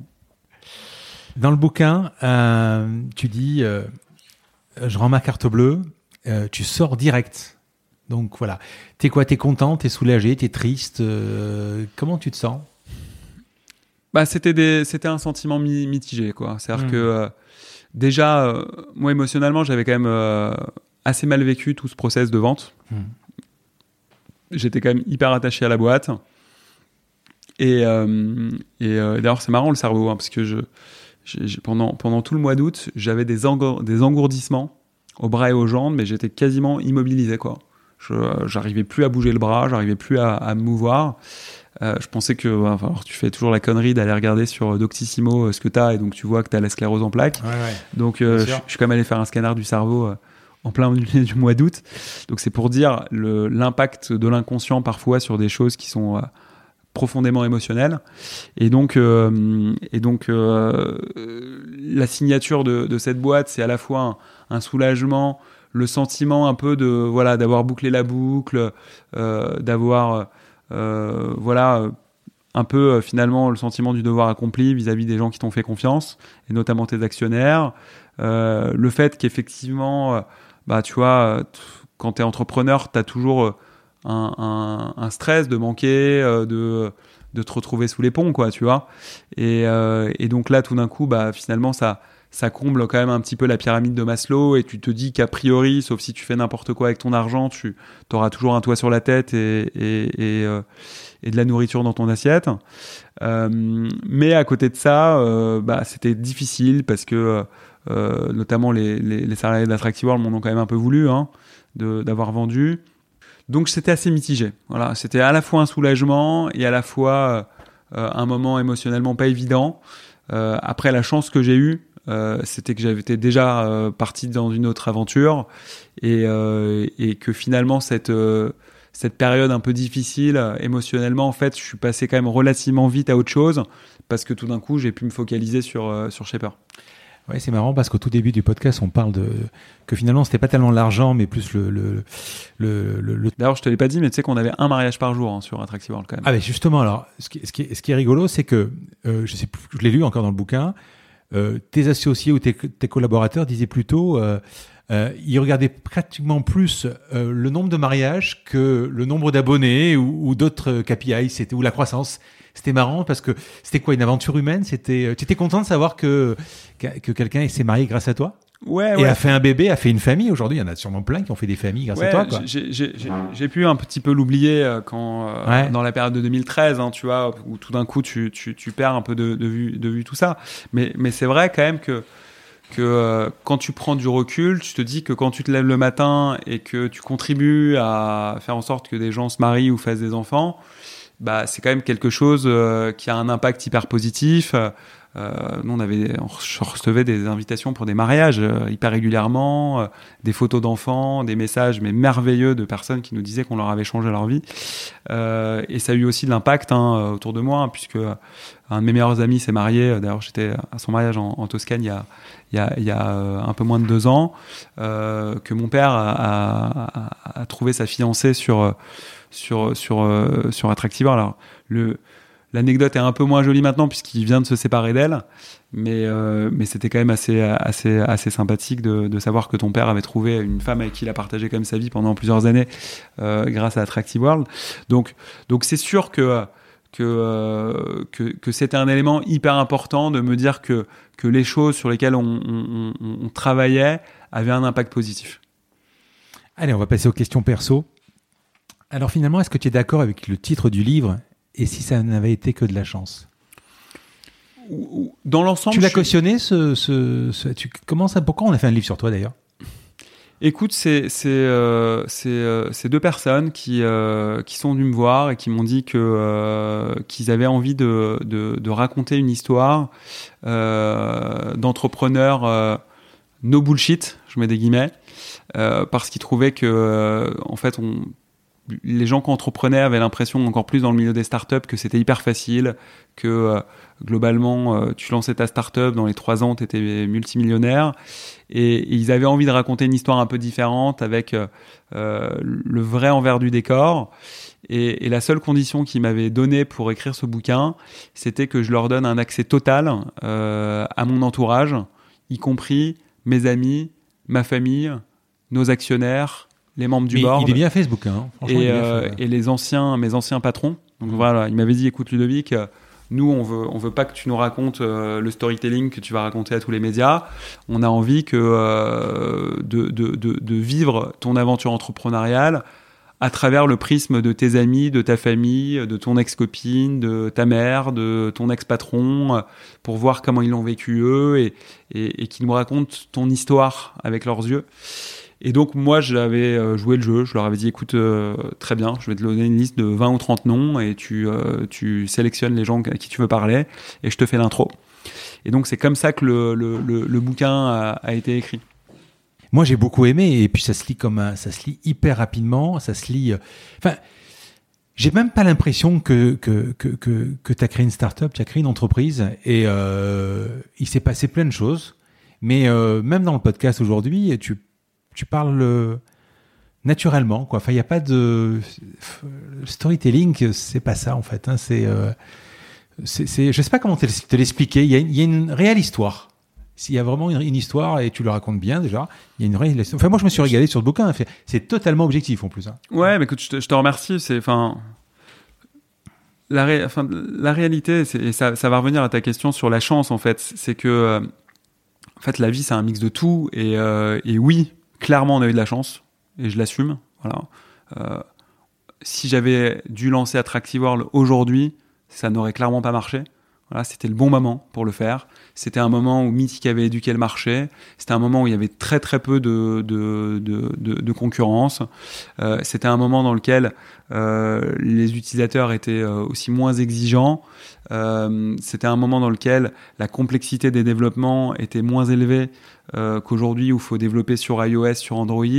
C'est un moment dans lequel les coûts de distribution étaient moins élevés aussi parce que tu n'avais pas Apple euh, ou, euh, Google qui te prenait 30% de ton chiffre d'affaires, qui rendent la plupart des business models en B2C quasiment pas rentables. Euh, C'était un moment dans lequel tu pouvais faire de la pub à la télé et toucher l'immense majorité de la population, ce qui n'est plus le cas aujourd'hui puisque une grosse partie des, des, des jeunes ne regardent plus la télé. Euh, C'était un moment dans lequel euh, acheter de la pub online était plus simple parce que c'était des deals en gré à gré, alors que maintenant, aujourd'hui, tout passe par de la programmatique et donc tout se fait sur des enchères et donc tu payes le prix maximum quasiment à chaque fois. Donc voilà, donc il y a tous ces éléments qui font que lancer une marque B2C était plus facile il y a 10 ans qu'aujourd'hui. Et donc oui, c'était de la chance d'être tombé à ce moment-là pour lancer un produit euh, B2C. Après, je pense que euh, il y a certaines décisions ou certains éléments de créativité qu'on a pu avoir euh, notamment en pensant à la tagline pour célibataires exigeants, en prenant un pari hyper fort euh, de, euh, de faire de la télé quand aucune start-up faisait de la télé et dans lequel il fallait mettre plusieurs centaines de milliers d'euros sans être sûr que ça allait marcher pour, pour le faire. et donc, il y a eu une, série de décisions qui ont été bonnes qui, je pense, sont liées au fait que j'ai réussi à, à, à bien m'entourer. Une série aussi de, de financement qui a été fait parce que euh, je pense que moi j'ai toujours été passionné par, les rencontres et que la façon dont j'ai levé des fonds euh, était beaucoup liée euh, à l'aventure humaine qui avait autour de ça, le niveau de confiance qu'on a été capable de créer auprès de nos investisseurs et, et, et, et peut-être aussi une capacité à les fédérer, à les embarquer autour d'une vraie aventure humaine euh, et qui sont peut-être plus liés à, à, à, certaines capacités que je peux avoir là-dessus euh, et qui sont donc moins liées à, à, de la chance. Donc voilà, donc c'est un mix de tout quoi, entre d'être là au bon moment euh, dans un écosystème euh, moins concurrentiel euh, et peut-être certaines capacités entrepreneuriales qui font que tu bah, peux mixer les deux font que à la fin c'est un succès quoi. Ouais, mais moi je suis pas d'accord avec le titre du bouquin. Tu peux pas dire aujourd'hui euh, euh, Coca a eu de la chance parce qu'il est tombé à une période de, en 1800 et quelques parce qu'il n'y avait pas de soda. Euh, McDo a eu de la chance parce que parce que les hamburgers, il a fait l'hamburger à 25 centimes. C'est pas de la chance. C'est qu'arrivé à un moment, effectivement, trouver le, le product market fit, trouver la période, euh, trouver tout ça, c'est pas de la chance. C'est juste arriver au moment où il fallait. Tu as eu la lucidité à un moment. Euh, je veux dire, Marc Simoncini avec Mythic, il a pas eu de la chance. Il est arrivé au moment, il a créé, il a trouvé un produit. Euh, la chance que tu aurais, le seul truc où je pourrais dire il a eu de la chance, et c'est peut-être même pas ça, c'est dire à un moment, euh, euh, avec tous les déboires que vous aviez au niveau de la tech, tu as eu de la chance de garder tes clients. Mais parce que tu leur donnais quelque chose quand même. Mm. Tu leur donnais quelque chose en contrepartie. Mm. Il restait 30 minutes, pas pour, pas pour rien. quoi. Donc le, le, pour moi, le, le titre et le bouquin est très bon, mais le titre, il va pas avec. Écoute, le, le titre, c'est une question. Hein. Ouais. C'est pas la réponse, tu vois. Ouais. Donc moi, j'aime bien le titre. Je trouve que T'as raison. je trouve que c'est c'est une bonne question à se poser. Ça, à la fois, ça permet de de, de se poser soi-même la question, et je me la Ouais. suis posée à travers ce livre. Mais ça montre aussi euh, à tous les entrepreneurs qui se lancent que euh, bah, créer une boîte, c'est euh, un ensemble de choses, c'est euh, un peu de talent, c'est bien s'entourer, c'est être là au bon moment. Ça va être, ça va être la dernière question du podcast, qui s'appelle la combinaison, donc c'est, tu vas me répondre. Est-ce que tu pourrais me donner deux ou trois étapes de ta vie qui t'ont marqué, professionnel hein Écoute, la, la, la première, c'est une certitude absolue, c'est, c'est mon stage à Londres, voilà, mmh. où j'ai eu le vrai sentiment de manquer d'argent comme j'avais jamais euh, vécu avant et, euh, et de pas être considéré dans la boîte dans laquelle je bossais. Et ça m'a donné une. J'ai lu d'ailleurs une phrase. J'ai appris à sauter des repas. Ouais, ouais, ouais. C'est bon. Je sais pas pour faire non plus euh, Gavroche, hein, tu vois, mais, mais, mais effectivement, à l'époque, ma mère ne roulait pas. De la déception. En fait. Ma mère ne roulait pas sur l'or, donc je n'avais pas envie de, de, lui demander de l'argent supplémentaire. J'étais euh, très très mal payé en tant que stagiaire. Londres était très cher. Mmh. J'étais dans un studio avec euh, une autre personne en colloque dans 22 mètres carrés. Euh, et donc, euh, donc voilà. Donc effectivement, il y a des moments, je me disais bon, si je mange pas ce soir, c'est pas très grave et ça me fait économiser un peu d'argent. Euh, donc, euh, donc oui, j'ai découvert un peu pour la première fois ce que c'était de, de, de, manquer un peu financièrement, euh, sans encore une fois voilà hmm. être dans la situation de, de, beaucoup de gens qui manquent vraiment vraiment. Donc voilà, mais en tout cas ça ça m'a donné je pense un niveau d'énergie encore supplémentaire pour euh, dire bon bah maintenant je vais vraiment y arriver. Et, euh, et, en plus de ça, je te dis, j'étais dans une boîte IMG Macomac qui qui me considérait vraiment pas. Euh, premier jour, il m'avait euh, apporté quatre cartons de, de, de, feuilles à imprimer. J'avais pas voulu les faire. Pendant les trois mois qui, qui ont suivi, ils ont décidé de pas m'adresser la parole. Donc c'était c'était vraiment une période très particulière. En plus, moi, j'avais été un peu couvé par ma mère. Là, tout d'un coup, je me retrouve à Londres tout seul. Euh, donc ça m'a ça m'a vraiment beaucoup appris et ça m'a donné énergie. énergie. J'avais une une rage entre guillemets de malade pour réussir. Et donc ça, c'est la, la, première étape. Après, je pense que la deuxième étape, c'est euh, c'est ma rencontre avec Sylvie Camboulive parce que c'est elle qui me qui me met clairement sur la voie quoi. Voilà. Une fois que j'ai fait ce stage là derrière tout s'est hyper bien enchaîné. Et, euh, donc euh, ouais je pense que je pense que cette deuxième étape elle, m'a vraiment bien mis sur la voie. Et, la troisième étape c'est la création d'Attractive World. C'est la discussion avec mes, mes, mes, deux meilleurs potes qui sont encore mes deux meilleurs amis et qui sont vraiment enfin pour moi c'est plus que des amis c'est comme des frères. Chez Kong chez Kong, effectivement. Ah. et, euh, et c'est eux qui arrivent à me convaincre ouais. de, de, de, de, quitter euh, le private equity pour être entrepreneur. Et aujourd'hui, je suis encore entrepreneur. Euh, J'estime avoir une chance, pour le coup, extraordinaire de d'être entrepreneur dans, dans, dans, cette période, de, tu vois, qui est, qui est si propice à l'innovation. Et, euh, et, de me sentir euh, libre et, et, et, autonome de faire ce que j'aime. Donc, euh, donc ouais, je pense que c'est les, les trois étapes qui, qui, qui m'ont mis sur, sur la bonne voie. Allez, on va faire des questions-réponses. Au boulot, qu'est-ce qui t'énerve? Ce qui m'énerve, c'est de, de, de ne plus apprendre. D'accord. tu fais autre chose que bosser ou tu bosses quand même malade? Non, non, je fais, je fais clairement autre chose que, que, que bosser. Euh, je continue de, euh, de m'intéresser beaucoup au sport et je m'intéresse énormément en ce moment à tout ce qui est lié au développement personnel et, euh, et un peu à la compréhension du cerveau. J'ai interviewé un gars, euh, tu connais Cooper? Je connais de nom, mais je ne les connais ah, pas personnellement. Je l'ai interviewé, Alexandre Bruno. Euh, moi j'aime bien, ça me permet de décanter les bouquins, c'est 20 minutes. Mm. Euh, j'ai peut-être pas envie de lire la semaine de 4 heures, mais par contre, c'est sympa de savoir. C'est bien résumé. Enfin, moi, je me suis abonné, je, je trouve ça très bien. Et ok. Je, ouais. Bon savoir. Euh, tu as des hobbies? Donc le sport, remarque, tu viens, tu viens d'y répondre. Ouais, le, le, sport, le développement personnel, c'est vraiment mes deux, euh, mes deux hobbies. Et après, voilà, après, euh, j'aime, euh, j'aime euh, voir mes amis, j'aime les bons restos, j'aime le cinéma. Mais, mais globalement, s'il y a vraiment deux trucs, c'est le sport et, et le développement personnel. L'équipe de Shaper, elle est, elle est aux États-Unis au, niveau des devs ou elle est ici? Euh, Maintenant, elle est qu'en France. Avant, France. on avait un petit bureau aux US et, euh, et un bureau. Et tu bosses de chez toi, non? Tu as des bureaux où chacun est en télétravail? On a des bureaux euh, dans le deuxième arrondissement et, et, là, avec le Covid, c'est sur la base du volontariat, donc, donc je suis pas mal chez moi. quel est le bouquin qui est sur ta table de chevet? Alors le bouquin de développement personnel qui m'a énormément énormément marqué et je pense qui a été qui, a, qui est le bouquin qui a le plus d'impact dans ma vie, c'est Le pouvoir du moment présent. C'est un bouquin d'Eckhart Tolle. Et, et, pourquoi ça m'a énormément marqué? Parce que j'étais extrêmement introverti quand j'étais plus jeune. Je manquais euh, euh, beaucoup de, confiance en moi par certains aspects, et, notamment lorsque je devais parler en public. Et, c'est marrant, hein, tu vois, parce que quand j'ai... Tu as une aisance particulière, là alors ça a changé, ça a changé, et je pense que ce bouquin euh, en est une des principales euh, raisons.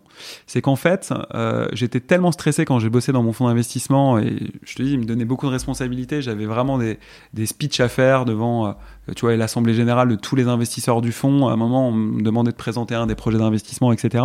Et je dormais pas pendant 15 jours. Et, et à un moment, intuitivement, je me suis dit, mais pourquoi est-ce que je me stresse pour un truc qui va arriver dans 15 jours alors que maintenant tout va bien? Et donc, je me suis dit, si je suis capable de me concentrer dans le présent, je ne stresserai pas pour des choses qui, qui arriveront plus tard et, qui font que ça sert à rien que je stresse puisque de toute façon ça va pas améliorer les choses et ça va euh, rien changer au résultat final. Et donc je me suis un peu euh, intéressé à ça et je suis tombé sur ce bouquin qui s'appelle Le pouvoir du moment présent qui t'explique qu'en fait euh, il y a énormément d'énergie cérébrale investie dans des choses qui ne servent à rien. Donc ton, ton, esprit tourne en boucle sur des problématiques futures qu'elle anticipe au maximum parce que le cerveau déteste en fait euh, l'incertitude et pour réduire au maximum l'incertitude, il va essayer d'anticiper tous les scénarios possibles pour réduire cette incertitude. Sauf que souvent, il le fait avec des informations qui sont pas précises ou qui sont basées sur des expériences passées qui sont pas complètement similaires, qui font que tu vas te prendre la tête sur des choses qui de toute façon ne se passeront pas de la même manière. Et donc, si tu es capable d'identifier ces processus euh, mentaux, tu arrives à les faire disparaître et donc tu reconcentres ton énergie sur des choses qui sont euh, qui ont plus d'intérêt et, plus de sens et surtout tu, tu, tu évacues ton stress et tu évacues tes émotions négatives et donc le bouquin euh, est là-dessus et je l'ai vachement pratiqué alors après une des manières assez simples de le faire c'est la méditation hein, voilà donc aujourd'hui, maintenant, c'est naturel. Quand je, quand je me suis intéressé un peu à ça en 2000, c'était en 2004, 2005. Hein, la méditation était un, peu moins dans les, euh, dans, dans, dans, les styles de vie des gens. Euh, et, euh, et, ça m'a énormément aidé. Donc tu peux le faire en méditation, mais tu peux le faire aussi euh, dès que tu as des moments de stress ou dès que tu veux parler en public ou d'être capable d'un peu d'observer tes pensées, d'observer tes émotions pour les faire disparaître.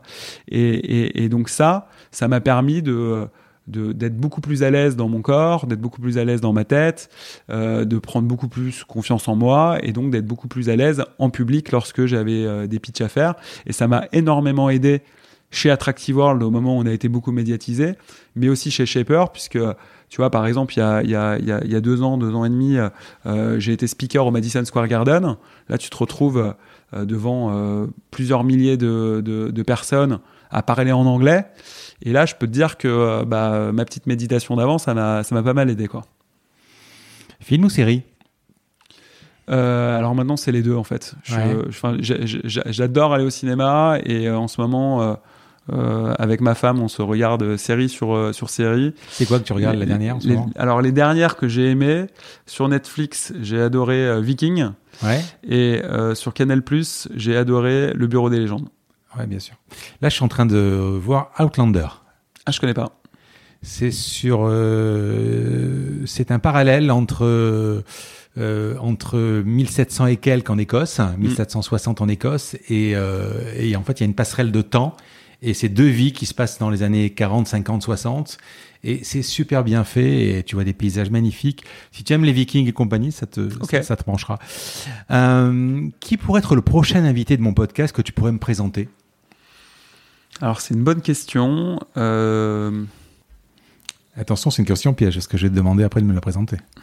Alors il y a quelqu'un que, alors il y, a plein d'entrepreneurs que j'adore, donc hmm. euh, donc c'est difficile. Euh, il y a deux personnes comme ça qui me viennent en tête, même s'il pourrait y en avoir vraiment beaucoup, beaucoup d'autres. Quelqu'un qui s'appelle Alexandre Pachulski, qui est le, le, fondateur de Talentsoft. Ah oui, Talentsoft, bien sûr. Qui est quelqu'un qui, euh, qui est vraiment une, très très belle personne. Euh, mais au-delà de ça, humainement, c'est vraiment quelqu'un d'incroyable. Ouais, peut-être, ouais. Et, et, euh, et, je pense aussi à quelqu'un qui s'appelle euh, Charles, Charles Thomas, qui a monté euh, Comet, ouais. qui est aussi quelqu'un que j'apprécie énormément. Voilà, j'en ai d'autres. Tu le, pourrais me connecter? Ouais, ouais, bien sûr, bien sûr. Hmm. Voilà, le fondateur de Comet Meetings aussi est quelqu'un particulièrement brillant, qui s'appelle Victor. Donc voilà, donc euh, on pourra en reparler. Attends, je vais te poser la dernière question du podcast. Ce podcast s'appelle La combinaison parce que je cherche à comprendre la combinaison d'éléments qui a amené la personne que j'ai en face de moi là où elle est. Donc, quelle est la combinaison pour devenir Ludovic Huro? Du travail, du talent, des opportunités saisies, j'allais dire de la chance, mais on a répondu, de la résilience, de la persévérance ou un autre ingrédient auquel je n'aurais pas pensé, ou le tout. Alors, le, premier mot, j'aurais dit les rencontres. Voilà, parce que euh, parce que ça c'est les opportunités ouais ouais ouais, les, rencontres en fait ça, ça regroupe plein de choses quoi. Parce que les rencontres ça crée des opportunités. Euh, les rencontres ça te permet aussi de prendre les bonnes décisions euh, ça te permet de trouver tes associés ça te permet de te financer. Donc donc pour moi c'est vraiment les rencontres avant tout. Et après j'aurais dit euh, probablement une, une, bonne dose de résilience parce qu'il y a quand même des ascenseurs émotionnels énormes dans l'entrepreneuriat et, et, euh, que c'est parfois difficile de, de, de, savoir si euh, il faut rien lâcher ou si au contraire voilà la, frontière entre la, persévérance et l'entêtement est parfois difficile à, connaître mais bon j'aurais dit que la résilience était quand même un, élément hyper important et après, euh, probablement la curiosité. Voilà, le fait de, euh, voilà, de, t'intéresser aux gens, de euh, t'intéresser à ce qui t'entoure, te permet de, voilà, de probablement prendre des bonnes décisions. Ludovic, c'était super. J'ai vraiment passé un bon moment. Mais je sais pas, c'était comme une, une, histoire bien racontée. je me suis régalé. En tout cas, j'étais vraiment ravi d'être invité dans ton podcast et euh, bah, j'espère que ça plaira aux gens qui l'écoutent. Je vous remercie d'avoir écouté cet épisode. Comme promis, voici le code de réduction pour commander sur papéo.fr. C'est la combinaison, tout en majuscule. Je vous offre 10% de remise sur votre première commande. Parlez de ce podcast à vos amis ou à vos collègues de bureau. Partagez-le le plus possible Abonnez-vous en cliquant sur le petit bouton S'abonner dans votre application mobile ou sur euh, votre ordinateur. Ainsi, vous serez averti dès qu'un nouvel épisode est en ligne. Je sillonne la France pour vous proposer de nouveaux invités. C'est vraiment beaucoup beaucoup de travail. Ce n'est pas mon métier, vous l'avez peut-être compris. C'est une passion que je pratique en dehors de mon job. Si vous avez apprécié cet épisode, dites-le moi avec des étoiles. 5 de préférence sur Apple Podcast, anciennement iTunes et d'y ajouter un gentil commentaire, ça me fera plaisir. Ça me permettra également de remonter dans les classements. Et puis si vous n'êtes pas Apple, c'est pas grave, parlez-en autour de vous, partagez sur les réseaux sociaux, c'est prévu sur votre application de podcast préférée. Enfin, vous pouvez vous abonner sur lacombinaison.fr pour être averti dès qu'un nouvel épisode est en ligne. Je suis Frédéric Azoulay, n'hésitez pas à me faire remonter vos remarques, vos questions, mais aussi des invités que vous aimeriez entendre. Je vous dis à bientôt.